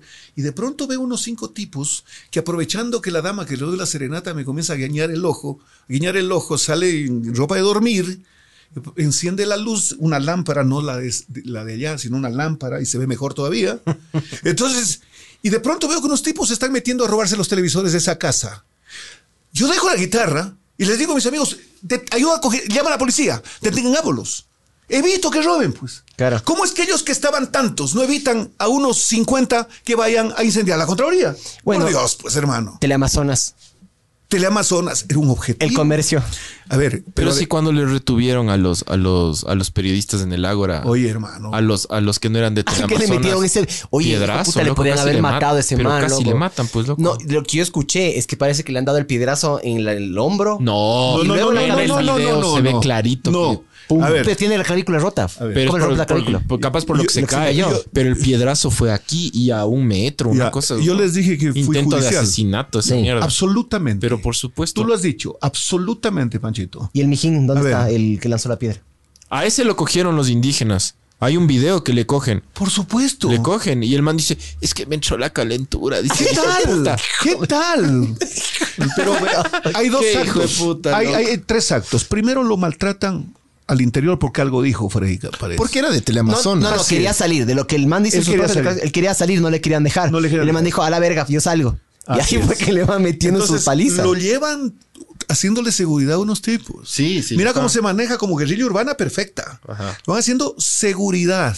Ahí no le pasó nada, pero ya no respondo si le pasa afuera. Claro, a una cuadra. Segundo, se lo, se lo, lo ataca este, este señor. Y él se trompea un rato, pero se resbala y cae. Seguramente alguien le empujó también, le ayudó al otro. Entonces ya era suficiente con eso. Entonces él se pone de pies y comienza a caminar para irse. Para irse. Y viene el otro tipo y a un metro le pega en la cabeza. Porque era lo lógico que si no pretendía eliminarlo, le daba con un palo en las piernas o le daba un piedrazo en la nalga, pues hermano, o en la espalda. Pero no le apunta en la cabeza a un metro, o sea, no queriendo fallar. Quiere Su matarle. intento de asesinato, ya. Y como es de Teleamazonas, y fueron a Teleamazonas, pues, ¿no? Es que había que a Teleamazonas dar el mensaje para que, para que los otros se callen, porque ya voy por ti. fueron también a Ecuavisa, pero ya, ya llegó la policía. Y cuando querían ir a Ah, fueron, fueron a Ecuavisa, eso no. Intentaron Ecuavisa, claro, estuvieron ya no- cerca. Pero es muy arriba. Exacto. Además, en las peleas indígenas, ¿quién ganaba? El que subía primero a la loma, pues. Mm. Obvio. Pero así dicen que ganamos hasta la batalla del Pichincha, pero, es que Es sí que te está- daban la ventaja táctica. Pero lo- Pero arriba. obvio, claro. pues, oye, solo lanzando piedras así, así. Tienes un problema porque les, les- les cae. Sí, sí, pues, ¿no? sí. Eso fue planificado, pero además querían sembrar la zozobra y el temor para que la gente se encierre en sus casas. Fue toda una y que cuando alguien pase por las calles les lancen comida, dinero, todo, una cosa terrible, terrible, pero esa Yo, yo, yo, yo vi, yo vi como en una familia, porque yo el sábado ese que, que ya yo, yo tuve que ir al aeropuerto y que el, el día del toque de queda, Ajá. eh, yo me quedé atrapado en, Justo el día en el que se puso peor, creo. que fue. en, eh, En el la- aeropuerto. en la Morita. Pu- pude salir del aeropuerto. Me tocó caminar por el medio del, del puente del Chiche y yo les vi. Yo vi a indígenas decir eh, con lanzas, ¿no? Ojo, yo vi. Y Porque yo caminé por la mitad con mi, con mi cuñado que es gringo, que estábamos regresando al aeropuerto. Yo caminé por la mitad y yo les escuché, no a, no sé si han de haber sido correístas, no tengo idea, pero eran indígenas. Yo vi. Que eso que dicen que los indígenas no, los indígenas sí. Ellos estaban con palos, con piedras y con lanzas y decían, ahí vienen los militares, vamos a matarles. Ahí es cuando a mí se me frunció. Claro, brother. Y yo comencé a caminar y le dije a mi cuñado, eh, que, que es gringo, le dije, esta huevada es bien seria, loco. Y ahí dicen el toque de queda y nos quedamos atrapados. Y, de- y cuando tratamos de salir ya no había eh, solución, o sea, manera de salir. Nos fuimos a, a parquear por ahí, por, por la morita en una tienda y se parquea al lado un carro con el papá, la mamá, los dos hijos y la abuelita. Totalmente destrozados los, los, los vidrios del carro, loco. Cayeron. ¿Por qué? ¿Por qué? A, a la familia, a- con la señora, le destrozan el carro. ¿Por qué? Porque intentaba irse a su casa. ¿Quieres que te diga por qué? O sea, yo, yo he pensado profundamente en esta huevada, loco. Verás, em, todos hemos ido al, A mí, hemos ido al a estadio, mí ¿no toda esta mierda que pasó Ajá. me decepcionó full. Sí, sí, a mí también. Yo estoy asqueado de a mí me dio vergüenza del Ecuador. Estoy me dio mucha vergüenza. avergonzado. Sí, me dio vergüenza. Yo me he quedado escuchándote porque les voy a contar una cosa. Sí, a- El- ¿qué es lo que pasó? Ustedes van al Sí. estadio, ¿no es cierto? Sí. Ya. Siempre. Eh, en el estadio, por ejemplo, eh, vos, hasta yo lo he hecho. Yo me acuerdo que una vez fuimos a un partido del Barcelona y yo le iba diciendo, Quito Díaz, dale, verga, Uruguay, hijo de puta, güey, así era diciendo yo, ya.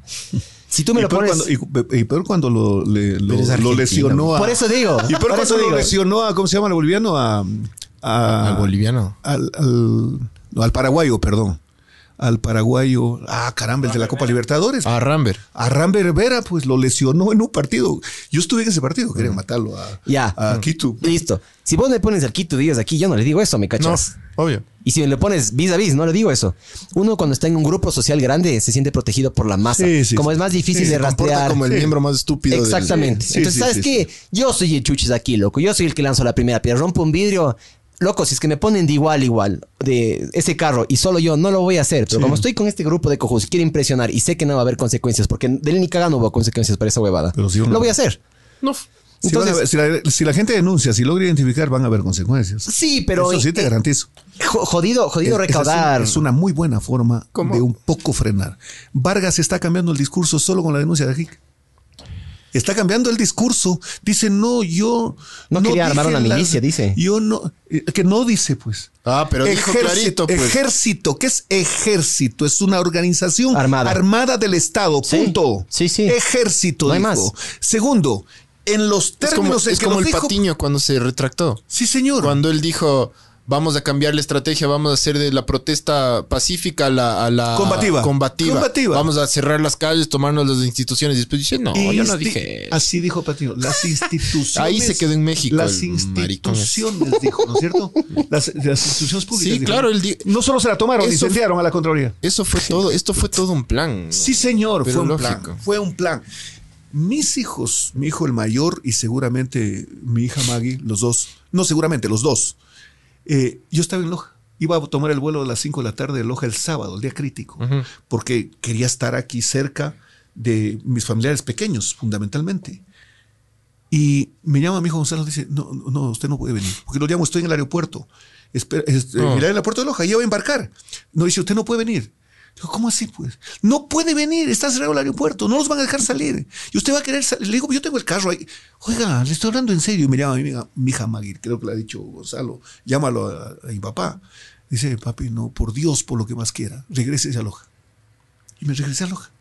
Entonces se vino un amigo mío que tenía su hijo en, en Cumbayá. Venía a acompañarlo a su hijo que está estudiando en Quito. Y él me escribía después. Salieron al otro día a las 9 de la mañana. Colapsaron todos los servicios en el aeropuerto, una cosa terrible. Sí, todo se cerró. Habían 5 mil personas, 6 mil personas. Yo logré escapar de y eso. comenzaron. No dejaban salir a nadie, exacto. Sí. Por, por seguridad. Y se fueron por un camino entre la vía Koyax, por un puente que ahí salieron Por a. Puembo. Y de Puembo tomaron un chaquiñán. Sí, el chaquiñán, sí. Y asomaba gente a, a pedirles plata y a identificarlos con linterna. Mm. A ver, yo sí me he dado un poquito de trompones con esta gente. De trompones digo en términos de medios y qué sé yo. Yo tengo un programa de televisión. Si yo me voy y me identifican, me arrastran. No, no, no, no, no, no quiero poner drama ni, ni, pendejadas. No, no, ese es el punto. Pero es que estaban atacando. Y claro que podía ser, podría haber sido, digo. Si me decían, este, este es Curuchupa, pues. Claro. Este es de la derecha. Y anticorreísta. Este es el anticorreísta. Este hijo de perra. O hijo de puta, me podían decir, ¿no es cierto? Para que escuchen. O sea, De una vez. Ya me contagiaron. De puta. Entonces, eh, bueno, terrible, pero yo los escucho a ustedes y, y siento que mucha gente piensa como ustedes. Y no es que estoy ansioso de que piensen para la vendetta, no, es para empoderarse. Eh, este momento ya no podemos decir Venezuela, levántate. Y es muy tarde. Ya es muy tarde. Sí, es muy tarde. Ya es muy tarde. No. Para mí, ¿sabe cuál es el problema? Sí. Ya se perpetuó la forma de pensar y de obrar. Entonces, cuando tú le enseñas a un niño Sí. de que la forma de, la forma de, de subsistir es robando, es... eh, uf, eh, la, forma en general, la forma- haciendo eh, trampa. Exactamente, la forma en general que tienen en Venezuela. El dato aquí le enseñaste eso a un niño. eh, en general son, son bien esponjitas. Sí, claro. Y es bien jodido, es bien jodido pero cambiar eso. ade- Además son generaciones de generaciones sin educación. Es que eso es a lo que yo me refiero. Claro. Ahorita a los venezolanos ya se les enseñó y ya se les mostró el mal camino. De que regresen, pana. Bien jodido le veo Es yo. bien complicado. Mira, este, hoy hemos visto a los señores de derechos humanos, el defensor de pueblo, del pueblo, hablar de los derechos humanos. Los derechos humanos son, y somos suscriptores los, pa- los países, y bien hecho que sea así, porque hay que hacer respetar los derechos de las personas, el derecho a la vida, el derecho a la propiedad, el derecho al trabajo, el derecho a la salud, todo, perfecto. Pero cuando una sociedad, me, recibo, me refiero a las personas, eh, no entiende que tiene derechos, pero que también tiene obligaciones con el Estado y la- con, con la sociedad, es casi, casi como en forma voluntaria inocularse una enfermedad terminal. ¿Cómo es pues que yo solo, solo yo tengo derechos? ¿Cómo es que el policía secuestrado en el, en el Ágora y los policías y periodistas no tenían derechos si estaban secuestrados? Por Dios. ¿Cómo es que no tienen derecho los trabajadores de las florícolas? Que les dieron palo para que salgan, les quitaron las herramientas. Es que les destruyeron todo. Por favor, a los señores que transportaban leche. Pero qué, qué actitud tan torpe de botar la leche. Y dijo un diputado ayer de Pachacuta en una radio, y a mí me tocó ir luego, y claro, dije todo lo que decía y no me pudo dejar de oír. Decía, lo que pasa es que mientras nosotros estábamos luchando, ellos estaban ganando dinero. Yo quiero que gane mucha gente dinero para que genere empleo. Punto. Yo quisiera que ustedes tengan esto del porte La Carolina y que trabaje mucha gente en esta actividad y todos tengan su sueldo y que terminen su trabajo y llegue alegre llevando una funda de pan, pero en funda de papel. Sí. ¿No es cierto? O que una que trajiste de la casa, no sé. O una talega. Sí. La de la talega de, de- de Ajá, tela. esa de, pla- o sea, no, no es De plástico, tela, de pero- tela. Claro, sí, sí. De tela, pues. Sí. Yo conozco mucho esa porque mi padre tenía una industria, un molino. Se ponía trigo y salía sema, frecho y, harina. Entonces todo se despachaba en fundas de tela. De tela. Sí, yo sabía que una de las alternativas hablando del plástico, esto es del almidón. El almidón de. El almidón. Ah, chucha, no me acuerdo cuál, pero sí hay una, hay unas nuevas fórmulas ahí especiales. Claro, claro. De que tienen el 90 y algo por ciento de compostable que puedes meterle y se biodegrada con el tiempo, pero es bien interesante. Bueno, pero tiene que ser la biodegradación casi inmediata. casi- le ponían, chucha, no me acuerdo si le ponían tres meses con relación No. al plástico que son No, pero ahí 300 se, años. ahí se No, pues. Sí, es o tres- o mil años, alguna una estupidez así es. Estúpida, sí. Sí, sí, es A ver, pero lo que, lo que decía Pancho es en que se mete en el inodoro Sí. y se descompone. Eso ya hay. Sí. Es de inmediato. Ya, sí. Pero también hay prendas, hay prendas que venden en ese sexy locuras que es comestible y es como plástico. ¿Cómo, cómo? ¿En dónde? En esos, en esos lugares de lencerías así medio sensualonas, Sí. hay prendas, hay prendas que son comestibles. No puede ser. En serio, en serio. Pero a ver, ¿quién se come, por ejemplo? No, Chuta, no, se sabe, no, pues. no se sabe. Si hay un mercado para eso. Para si alguien Debe hace haber. eso, debe haber un mercado para eso. ¿Cómo? Pues por eso lo hacen. Pero esa mierda es como plástico. Yo la vi el otro día, es como plástico. Entonces, claro, te puedes comer las compras y luego te compras la huevada esa. Una, una pregunta. Ay, yo, yo estaba leyendo el otro día un montón de esto de el eh, foro de Sao Sao, Paulo. Paulo. que le dicen también el, el grupo de, de una ciudad mexicana, Pachuca, ¿no es? Puebla, que se reunieron en Puebla también. Eso es verdad, que están, que todos estos líderes de izquierda latinoamericana están armando todo este plan y por eso está pasando esto en Chile y por eso eh, ha pasado, eh, bueno, va a pasar en Bolivia, va a pasar en Colombia, pasó en el Ecuador y que, y que de hecho el plan era que empiece en el Ecuador. La perpetuidad también, pues, ¿no? O sea, sí, no. todos ¿Eso es verdad o todo es eh, teorías de conspiración? Lula era un gran líder popular, Ajá. líder de los trabajadores. Sí. Y lo primero que hizo él es poner los ojos en Fidel, porque Fidel ya va 30 años. Y claro, llega Chávez. Y llega en una temporalidad donde la exportación petrolera comienza a convertirse, o mejor dicho, sus costos eran muy altos. Venezuela tenía 3 millones de barriles diarios, nosotros tenemos casi 500. 3 millones de barriles diarios es una cantidad monstruosa. Los que más tienen son los de Arabia Saudita, que tienen 10 millones diarios. Y claro, esa exportación le podía hacer un ejercicio de perennidad. Entonces se reúnen con Chávez, pone el billete, era el que más plata tenía, y dice, bueno, yo voy a ayudar a la revolución. Cuba pone el talento para la estrategia, pone la gente, pone los estrategas, etc. Y se reúnen, Foro de Sao Paulo, Argentina, Nicaragua. Yo veo que los uruguayos no mucho participaron del tema, ni Mujica ni Tabaré Vázquez, siendo es porque están, están pegándose la, Mujica, Mujica, no, Mujica creo que fue, creo, creo que ha sido el único socialista que predicaba lo que en verdad... Sí, Sí, digamos que sí. Más allá que yo. O sea, yo vi el carro que manejaba y tenía. El ¿Dónde vivía? Sí. El Volkswagen. Sí. Y vivía en su rancho.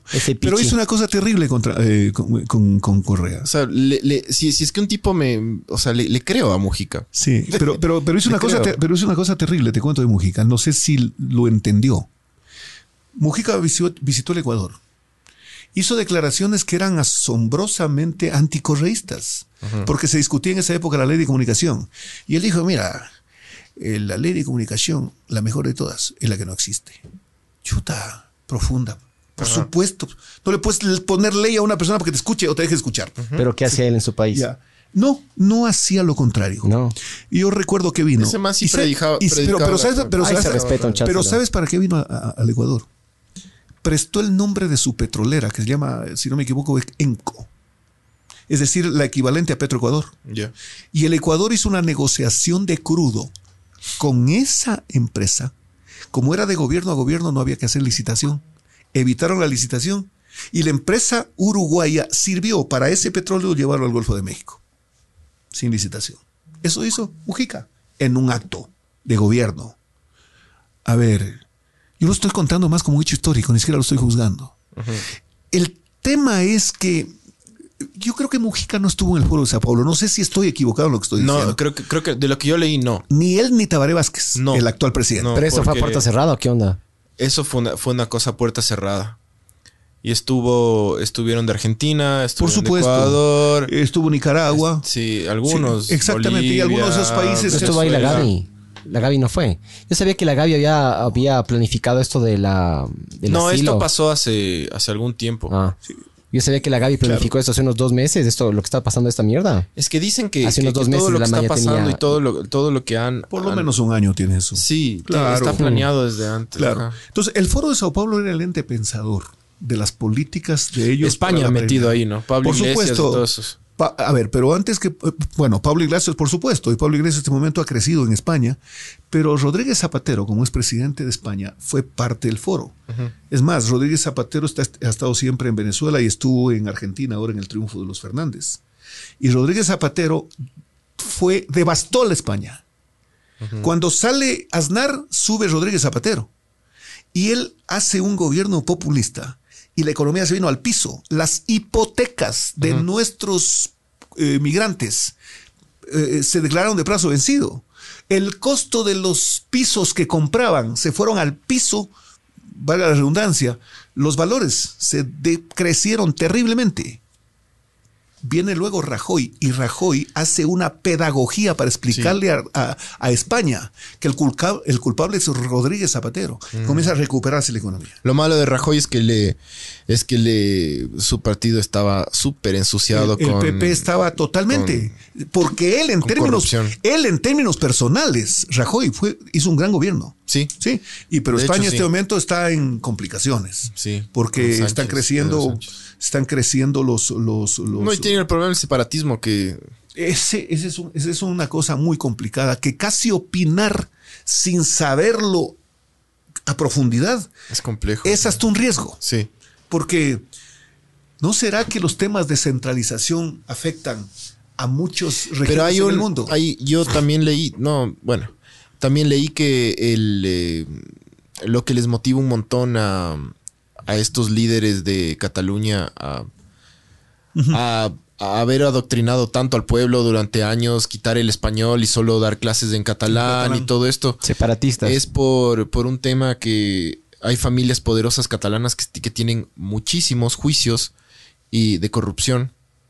Entonces también quieren salir del quieren Estado salir español. del Estado español. Brother, yo me he dado cuenta de que siempre hay algo atrás. O sea, como Siempre. acabamos de hablar hace Sí. poco. Es que a la todas gente le manipulan. Las marchas no solo no fueron las marchas por el A fue, los- fue una excusa, digamos. Sí, siempre hay algo atrás, manipularon. Y las intenciones normalmente no son las mejores. Yo te puedo decir una cosa en mi, en mi interpretación. Correa quería evitar a toda costa. Tenían todo preparado que termine el juicio. Casi lo logra. Casi lo logra. Sí, el 90 y algo por ciento de lo las logra. cosas se Mira, se ¿cuáles perdieron. fueron los objetivos? ¿Cuáles fueron los objetivos? Lo que no calcularon es que en épocas, eh, en, en- en tiempos digitales, está en la nube. Es más, pues si había un proceso de, de una determinación, una auditoría en una carretera, los documentos están en el ministerio, pues, están en las notarías, están en las compañías de seguros. Además se los reconstruye, pues hermano. Hay cómo rehacer la documentación.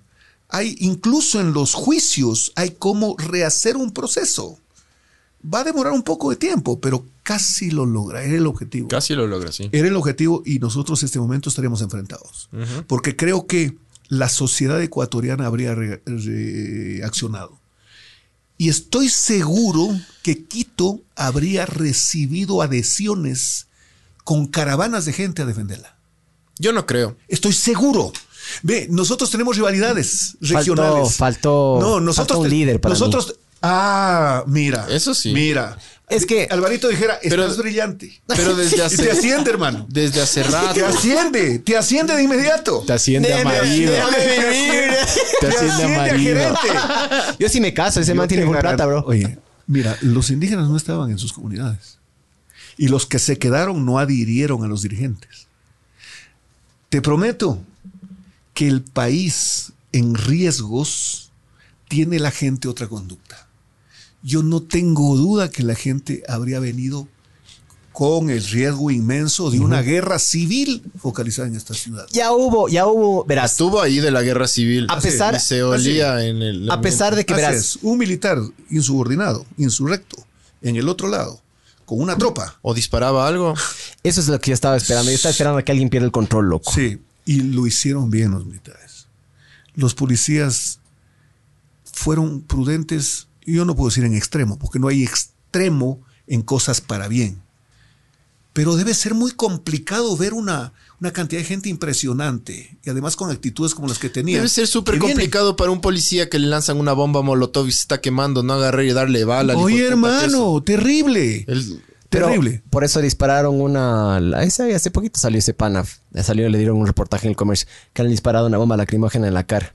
A ver, no el sea- pobrecito estaba ayudando, dice. A ver, este, sí, perdió el ojo ese pobre señor. Sí. o sea, pobre, pero es que Hacía- si, tú te A ver, metes ahí, ¿qué pobre por, esperas? por el hecho de él, pero claro, por- sí, sí, sí, por supuesto.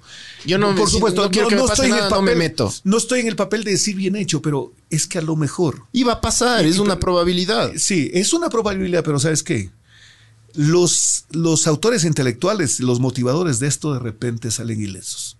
Esa es la es desgracia. que, lógico, porque. Ay, cómo duele eso, ajá. Sí, esa es la Siempre- desgracia. Siempre pagan Ya, la tropa, los de abajo, hermano, los comandantes ni les es que topan, brother. siempre a, a- a nosotros, a nosotros, a la gente que no es líder de algún, alguna pendejada, siempre le manipulan. Siempre hemos sido manipulados. Yo creo que a los indígenas les manipularon Sí, horriblemente, como siempre les, siempre les Sí, han señor. manipulado.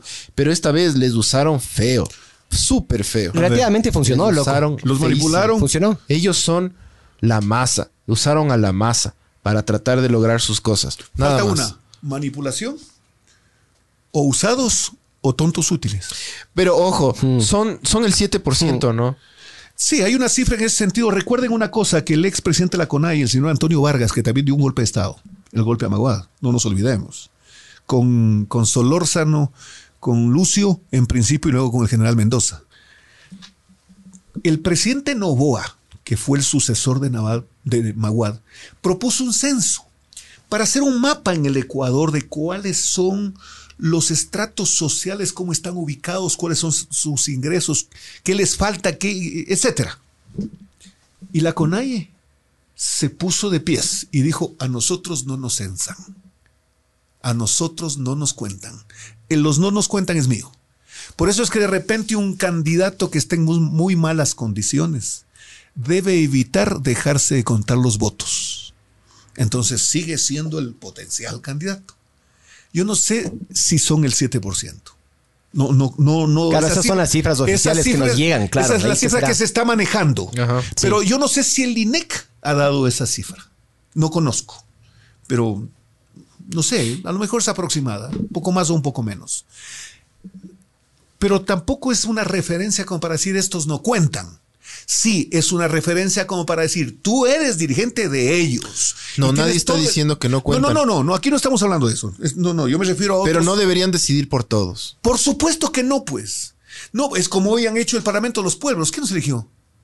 ¿Dónde están los.? A ver, ¿quién les representa a los guayacos? A ver, ahí. Sí, exactamente. Los guayacos que son casi 5 millones. Los indígenas no les representan. No representan a Quito. No representan a Cuenca. ¿Sabes no representan a un montón de, a un montón de ciudades. Para mí fueron los que ¿Y más por alto hablaron, nada más. ¿Y por qué no, ellos no fueron están- los que mejor hablaron, solo fueron los ¿Por que qué más alto ellos hablaron. negociaron en vivo con, con el Estado? ¿Por qué no tuvieron representación otras? Vamos a, vamos a negociar. El, el ecuatoriano va, ¿Y quién va a negociar. y Va a negociar con el, con el Estado. ¿Y quién en se vivo. beneficia? Entonces vamos. ¿Y, los- y los afros? Sí, ¿y ¿Y quién, dónde se, están los, los, los costeños? Los, ¿Dónde están? ¿y quién se Nada. beneficia de los subsidios? Estaban vaciando el tía, mijo. Ellos. No. Ellos. De los subsidios se, se benefician los contrabandistas. Ah, bueno, ¿Por sí, qué? el narco. Eh, por Dios, pues porque claro, los bajan Más los que costos. narcocontrabandistas. Yo, yo estuve, estaba Pero es que chequeando le venden la gasolina el a los narco- narcos. No, yo sé, pero igual el valor del el valor de la coca no subiría mucho. Son, son centavos en, ese, en este Hubo caso. un general En la- en la colombiano sí. que dijo que iba a subir en 25% el precio de la cocaína. Claro. Con- No puede ser, pero no el valor Es de que- la, de la- es del que el combustible, no tan- combustible para, para producir la pasta, que Ajá. es lo que se vende, se necesita cualquier cantidad de combustible. Sí es alto, no sé si es 25 precisamente. Eso dijo Pero- un general colombiano Claro. ah, eh, opinando de lo que estaba pasando en el Ecuador. Ah, no jodas, loco. Claro, no, yo saqué dijo- cálculos, yo saqué cálculos en base a cuánto cuesta la coca en la calle y la huevada. ecuatoriano, que el Estado ecuatoriano, compré el otro día. que el Estado ecuatoriano pague subsidio para esa actividad y para un poco de mafiosos contrabandistas. O como para también una persona que tiene un carro de alta gama que consume 40 galones de gasolina al mes.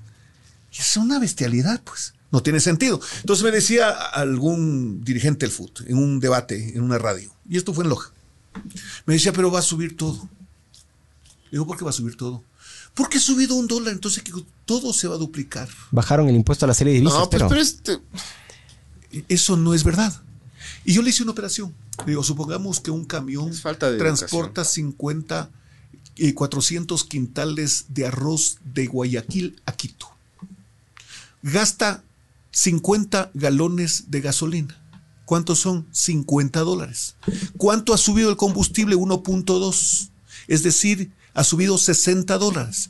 Es decir, a los 60 dólares hay que dividir para 40. ¿Cuánto sale? 15 centavos por saco, hermano. No es que eso no es. Ah, caramba, no es así. A ver, vamos otra.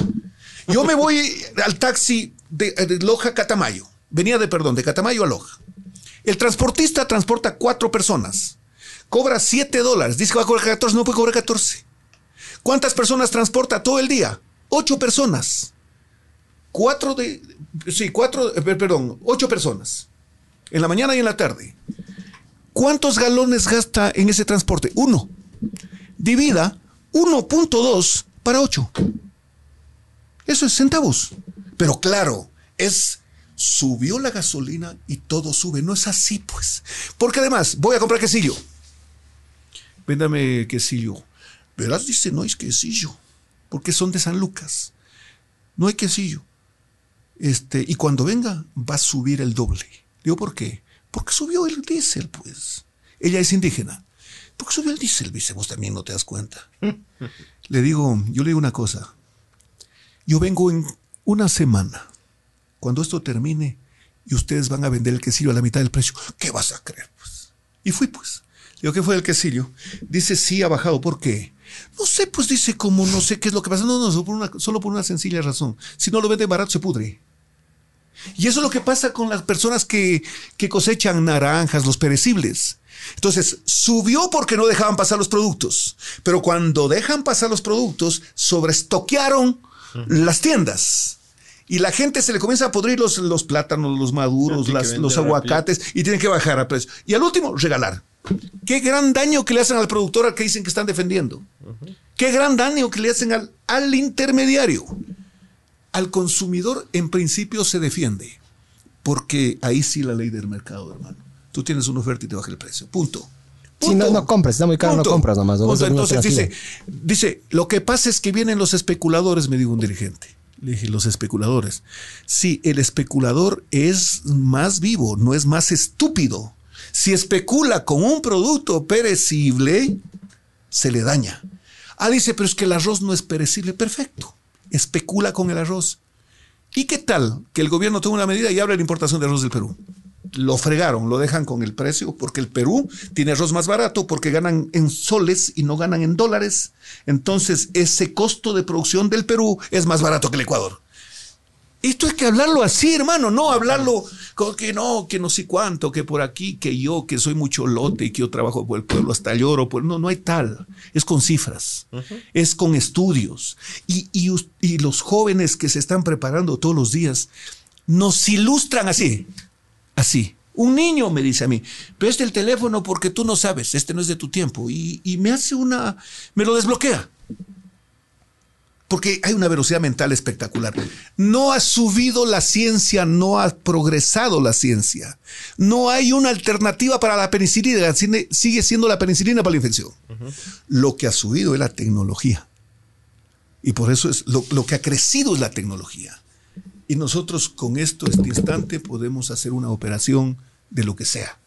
Me refiero a una operación financiera. Podemos escribir un, podemos escribir un, un artículo de prensa por el que me va a pagar el New York Times. Chuta. Debía haber dicho la opinión sí.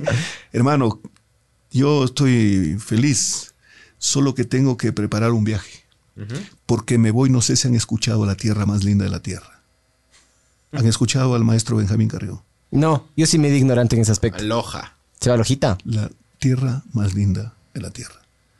Pero eso porque es parte del Ecuador, pues. No hay más, pues. Porque además la batalla de Pichincha, los lojanos pusimos hasta las mujeres como heroínas, con una tabla en el pecho para que no las descubran que eran mujeres. Y vinieron a pelear con Sucre, en el ejército del sur. Así que nos llevamos bien. Oiga, puede creer que yo no conozco Loja. Ya voy a corregir eso. Como dijo este, el maestro Barba, quien no conoce Loja no conoce mi país. Yo Sí, que estuve al filo tengo de que la corregir patria. esa, Mir. Claro. Sí. No, pues, pero si Pancho quieren ir algún día a Loja, tengan la bondad de. Yo les consigo la visa así. ¿eh? así, así. Y les hago recepción, pues, hermano. Ya, y los invito en Loja a dar una De vuelta una. ahí. Yo quiero ese quesilio que andaba Ah, diciendo. el quesillo ¿Por qué, con hablan, por qué hablan así la, la L? La, la doble L.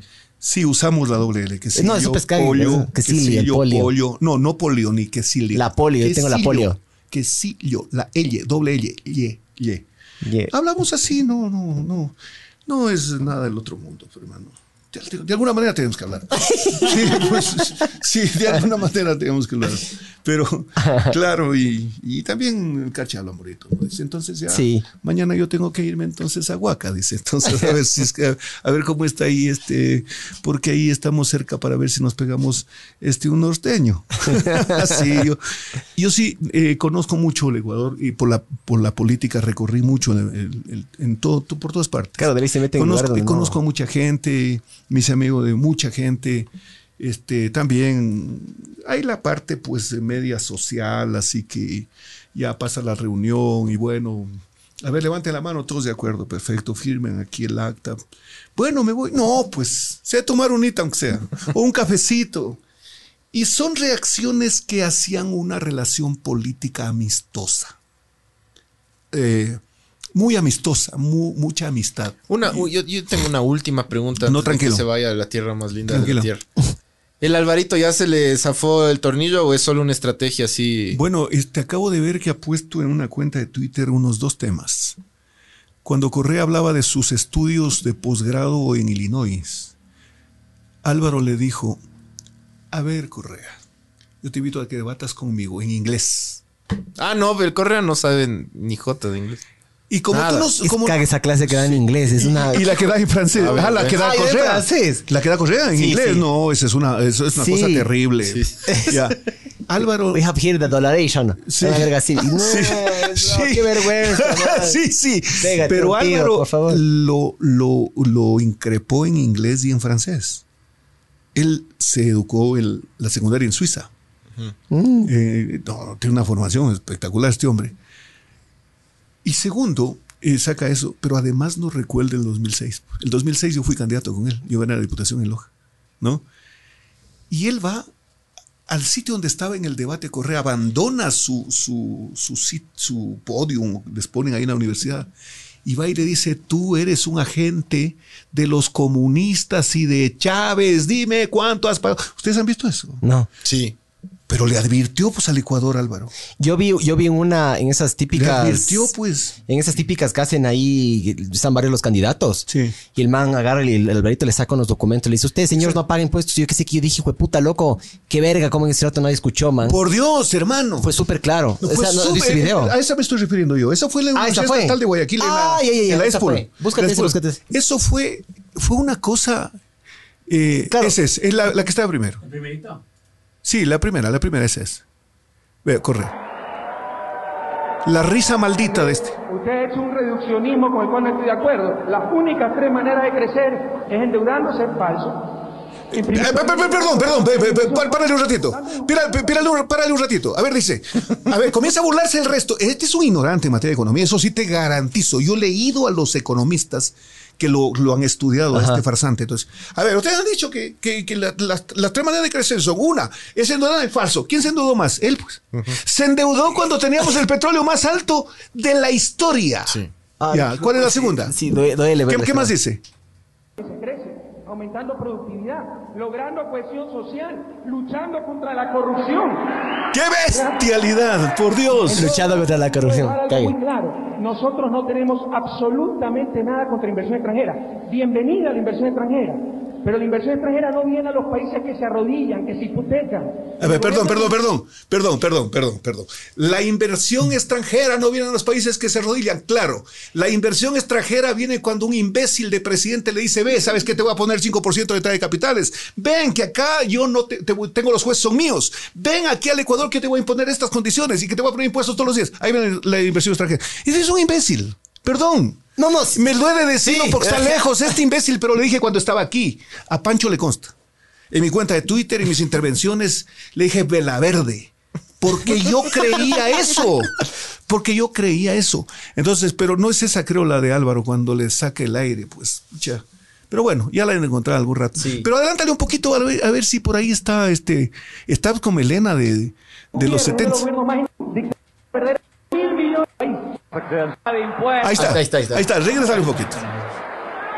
Y la gente, ¿Cuántos impuestos paga usted? ¿Cuánto paga de impuestos? ¿Cuánto paga de impuestos? ¿Cuánto paga de impuestos? ¿Cómo no le metió un trompón, ¿Cuánto hermano? paga de impuestos? ¿Cuánto paga de impuestos? ¿Cuánto paga de impuestos? Decenas de millones de dólares en IVA, impuestos a la exportación y todo. Son esos políticos que están tratando de engañar al pueblo. Financiados por Venezuela. Hermano. Es 2006. La crisis venezolana. Esa sonrisa Tal cual. falsa. hermano, 2006. Sonrisa falsa. Vamos, compañeros. No macho. Oye, hermano. Yo gané esa elección con Álvaro. estás último, estás último. La forma en la que le di está bien chistoso, pero qué hijo de puta le di en el clavo, man. Oye, es una premonición perfecta. Mira, así es la vida, así somos. Así son los pueblos, así es la sociedad. No, Así es el ser humano. Así es el ser Usted que ha humano. tenido hijos, cuando usted le digo, no hagas eso, ve, no hagas eso, toma, hijo de puta, le pasa. Ahí yo te dije, no lo hagas, chucha. Sí, Así somos sí, nosotros, sí. man. Naturaleza pero- humana de vivir las cosas por uno solo. Por una, Qué lástima, qué lástima que eh, tienen que de repente eh, cicatrizarse huellas muy profundas para volver un poco a lo que habríamos tenido en el tiempo. Solo quiero contarles para terminar y me voy. Álvaro Novoa tenía un propósito desde la campaña del 98 que yo lo apoyé, contra Yamil Maguad. Y yo tenía relación de amistad con Yamil porque es mi paisano. Pero yo creía, por lo que había visto las cifras luego de los gobiernos que antecedieron, que había un hueco en el sector financiero. Y los banqueros apoyaron. Yo ni siquiera culpo a Magua de eso. Otras fueron las coyunturas que algún día lo hablemos. Pero no debió haber recibido, por supuesto. Muy bien. Entonces, ¿qué es lo que pasó? Pues se dio, vino una crisis internacional. ¿Ustedes recuerdan cuánto es el valor del, petróleo, del barril de petróleo en el gobierno de Magua? Seis dólares. Seis dólares. Seis dólares. Había una crisis en el sector financiero que la, la gente perdió confianza por las devaluaciones que habían venido. ¿No es cierto? Muy bien. En esa campaña yo estuve con Álvaro. Y cuando un banquero a él le ofreció 10 millones de dólares, un grupo de banqueros, él no aceptó. Dijo, a ver, yo nombraré mis ministros que no obedezcan al interés de las personas que me financian mi campaña. Yo tengo plata para financiar una campaña. Y no. Entonces, alguien me dijo a mí, oye, pero Alvarito después va a meter, se va a, meter plata en, en, en temas con el Estado. Le dije, verás, yo te voy a decir lo siguiente, como reflexión si quieres te lo firmo, pero como reflexión. Si este hombre tiene una fortuna de 2 mil millones de dólares, ¿tú crees que va a robarse 100? Para por 100 no poder estar haciendo sus negocios cuando deje de ser presidente. Me parece que no, nada más. Y en esta campaña, que yo estuve con él, yo gané las elecciones en Loja, él me dijo a mí una cosa, mira Freddy. Bueno, a mí me ayudó, pues, este, eh, me mandaba, eh, ¿cómo se llama? Los, las, los afiches. Y un día me dijo, oye, tengo una pregunta. Si me dices que no, eh, yo no me voy a resentir, pero yo lo que quiero es que tú ganes, porque claro, fue generoso. Dijo, no me veo de diputado, no me veo de presidente sin un diputado como tú. Como defendiste tú a Sixto, me vas a defender a mí. Me lo dijo así. Dice, ¿quieres el afiche con tu cara y la mía o solo la tuya? Uh -huh. Un candidato le había dicho, no solo la mía. Y ese candidato perdió. Le dije, no, no, pues yo tengo que estar al lado del presidente, pues. Porque además mi elector en una provincia lejana va a pensar que llegar donde el presidente es muy difícil para pensar en los, en, lo, en los objetivos de su, de su ciudad, de su cantón, de su parroquia, de su barrio. Uh -huh. Pero si a mí me ven al lado del presidente, van a decir, ah, no, pues si nosotros queremos algo para Quilanga, este Freddy Bravo se lleva bien con Álvaro. Entonces yo rematé el tema. El día que visitaba Loja. No había aeropuerto en Loja porque estaban reparándolo. Y llegaba a Cuenca y de, Loja, de Cuenca iba a un helicóptero. Y me llama Álvaro la noche anterior. Freddy me dice, mañana estoy invitado por ti y voy a Loja. Este, estás muy bien en las encuestas, yo voy a ser presidente, tú vas a ser diputado, vas a ser jefe de bloque. Pero si tal vez no entres, tú vas a ser mi ministro de gobierno. Qué estímulo, ¿no? No por lo del ministro de gobierno. Yo había luchado, algún día les cuento cómo fue esa campaña, casi a bala. En Loja yo tenía un contendor que quería desaparecerlo del planeta y lo conseguí. La libré a mi tierra de eso. Porque era un asunto que algún día les cuento. Muy bien. Me dice, ¿qué crees que debo hacer para que todo salga bien? Falta ocho días para la campaña. Le digo, quisiera irme a Cuenca y venir en el helicóptero. ¿Te gusta volar en el helicóptero? No, no es que me encante. Pero yo quiero darle la certeza a la gente, a mis electores de mi tierra, que yo tengo una relación directa con el presidente de la República. Porque nosotros necesitamos reactivar la producción, por ejemplo, eh, reconstruyendo el canal de riego de, de, de, de, Macará para crecer no solo en, en, productividad, sino en extensiones, en la producción de arroz, que es el mejor arroz del mundo. Cuando ustedes coman arroz macareño, lo pongan en la olla y ya sale con huevo. Así de, así de, bueno.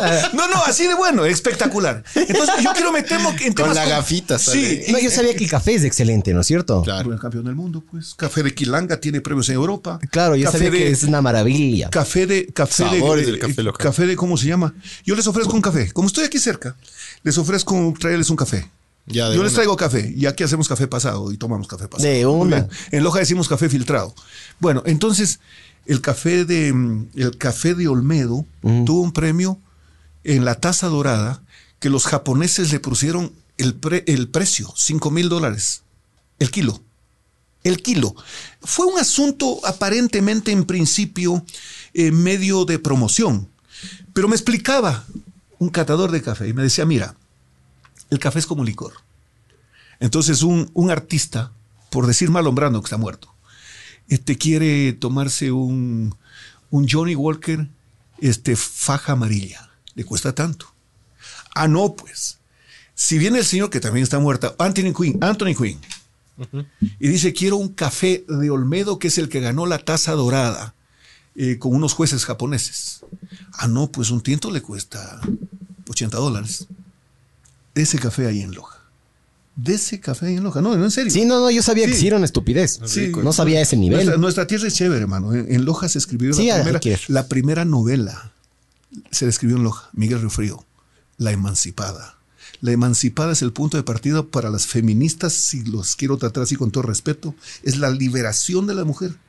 Rosaura, el personaje que su padre la quería casar con Hacendado. Por casarse, por, por liberarse de su padre, que era un tipo implacable, se casó y se fue. Se liberó. La emancipada. Oiga, una, Sí. una pregunta así rapidita. ¿Por qué es tanta cuna de escritores, eh, Sí. cantantes? ¿Por qué, de por qué salen de ahí? ¿Por qué no, no? Eh, hay varias explicaciones. café, pues, mijo. Sí, el café. no, pues. Trabajan así. El café. Eh, No, yo, yo creo que, yo creo que en mi tierra, no sé si la distancia, pero Puede también debe haber una influencia genética, ¿no? De, sus, de, de- de temas genéticos. Hizo que la gente eh, se, se acentúe su quehacer en las letras, en las artes. El himno dice, eh, nosotros tenemos que propender que crezcan las industrias, que ahí hay un pequeño desfase, las artes, la música. Pero en el tema de la industria será seguramente porque la primera planta de luz y la segunda en América fue en Loja. Sí, nosotros tenemos, por ejemplo, una riqueza natural como por ejemplo el Podocarpus. El Podocarpus es un ícono en el mundo, con aves y plantas nativas únicas en el planeta. Y este es el Podocarpus. Y tiene acuíferos que, acuíferos que por el oriente van al Amazonas, consecuentemente al Atlántico. Y por el occidente van al, al Pacífico. Y los peruanos, lo digo con respeto, se han servido del agua de nuestras vertientes y de nuestro podocarpus y han hecho las represas en el norte del Perú, que era un desierto. Y en los últimos cinco años han exportado 5 mil millones de dólares en uvas, en cítricos y espárragos. Entonces yo propongo que la binacionalidad o la supranacionalidad haga que el Perú diga, oye hermano, ustedes me han dado agua, nosotros vamos a poner agua para sembrar más árboles, en, más árboles en Loja y cosechar agua en Loja y además para recuperar las cuencas hidrográficas. Esos son los temas del futuro. Esos son los temas del futuro. En esos temas tenemos que meternos en exportar la belleza de la naturaleza para que vengan. Cuando yo estaba en el Parlamento andino, yo alguna vez hablaba con Panchito, si no, no recuerdo, yo hablaba que los países de, de, de los cinco países de la comunidad andina, incluido Venezuela, que no se salía, deberían hacer una propuesta del fútbol. El presidente habló el otro día de Colombia, Perú y Ecuador.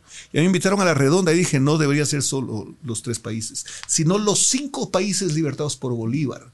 Porque además tenemos entre los cinco países el 25% de la biodiversidad del mundo. Tenemos entre los cinco países el 20% del agua dulce del planeta. Tenemos en los cinco países al Libertador, que es un universal. Porque él estaba en España cuando resuelve la libertad y se van a Italia al Monte Sacro con su maestro Simón Rodríguez. Él era parte de la corte del rey. del- él jugaba con los hijos del rey, Exacto. Bolívar. Y sabes que ahí se Era niñadísimo. Añañadazo. ¿Y sabes con quién se juntó? Voy a decir como en Loja. No te juntes con este, decían nuestras madres. ¿Sabes con quién se encuentra en España? Y con esto termino. Simón Bolívar tenía que ser un ecuatoriano. Y ese ecuatoriano tiene sangre lojana por lo bejorano. Rocafuerte Bejarano. Su madre de origen de Vilcabamba. Tú no puedes ir mucho tiempo a Vilcabamba porque regresas gateando, rejuveneces. rejuveneces. Y cuando Rocafuerte llega a España, va designado por las Cortes de Cádiz de la provincia de Guayaquil, como se llamaba. Y el juez, el, el- el rey, obligaba a los, esa concesión que les hacían a los, a, los, a los americanos, que pasen besando la mano del rey. Y Rocafuerte, Rocafuerte se negó y lo persiguieron y fue a parar en México y ahí se unieron a Bolívar. Hablaron de la libertad. Cuando alguna vez un presidente del Congreso, no voy a decir quién, imponía la insignia Vicente Rocafuerte condecorando a algún personaje, le dije, oye, ¿por qué pondrían este Vicente Rocafuerte la más alta distinción como condecoración del Congreso? Dice, porque fue presidente. Señoras y señores, hasta que llegamos. Buenas noches, ha sido un placer estar con ustedes. Esta era mi voz cuando estaba en Radio Gran Colombia. y a las 5 de la mañana estaba manejando un noticiero para 95 emisoras en el Ecuador. Qué gusto haber estado con ustedes. Freddy, muchísimas gracias. Nos ha iluminado, la verdad. No, no, no, no. Yo me voy feliz. Me voy feliz por los conceptos que ustedes tienen. No, Sí. chévere, qué, qué bien. No sé si errados o no, pero por lo menos están ahí. Les cuento a ustedes cómo me va haciendo, escuchando a mis peladitos.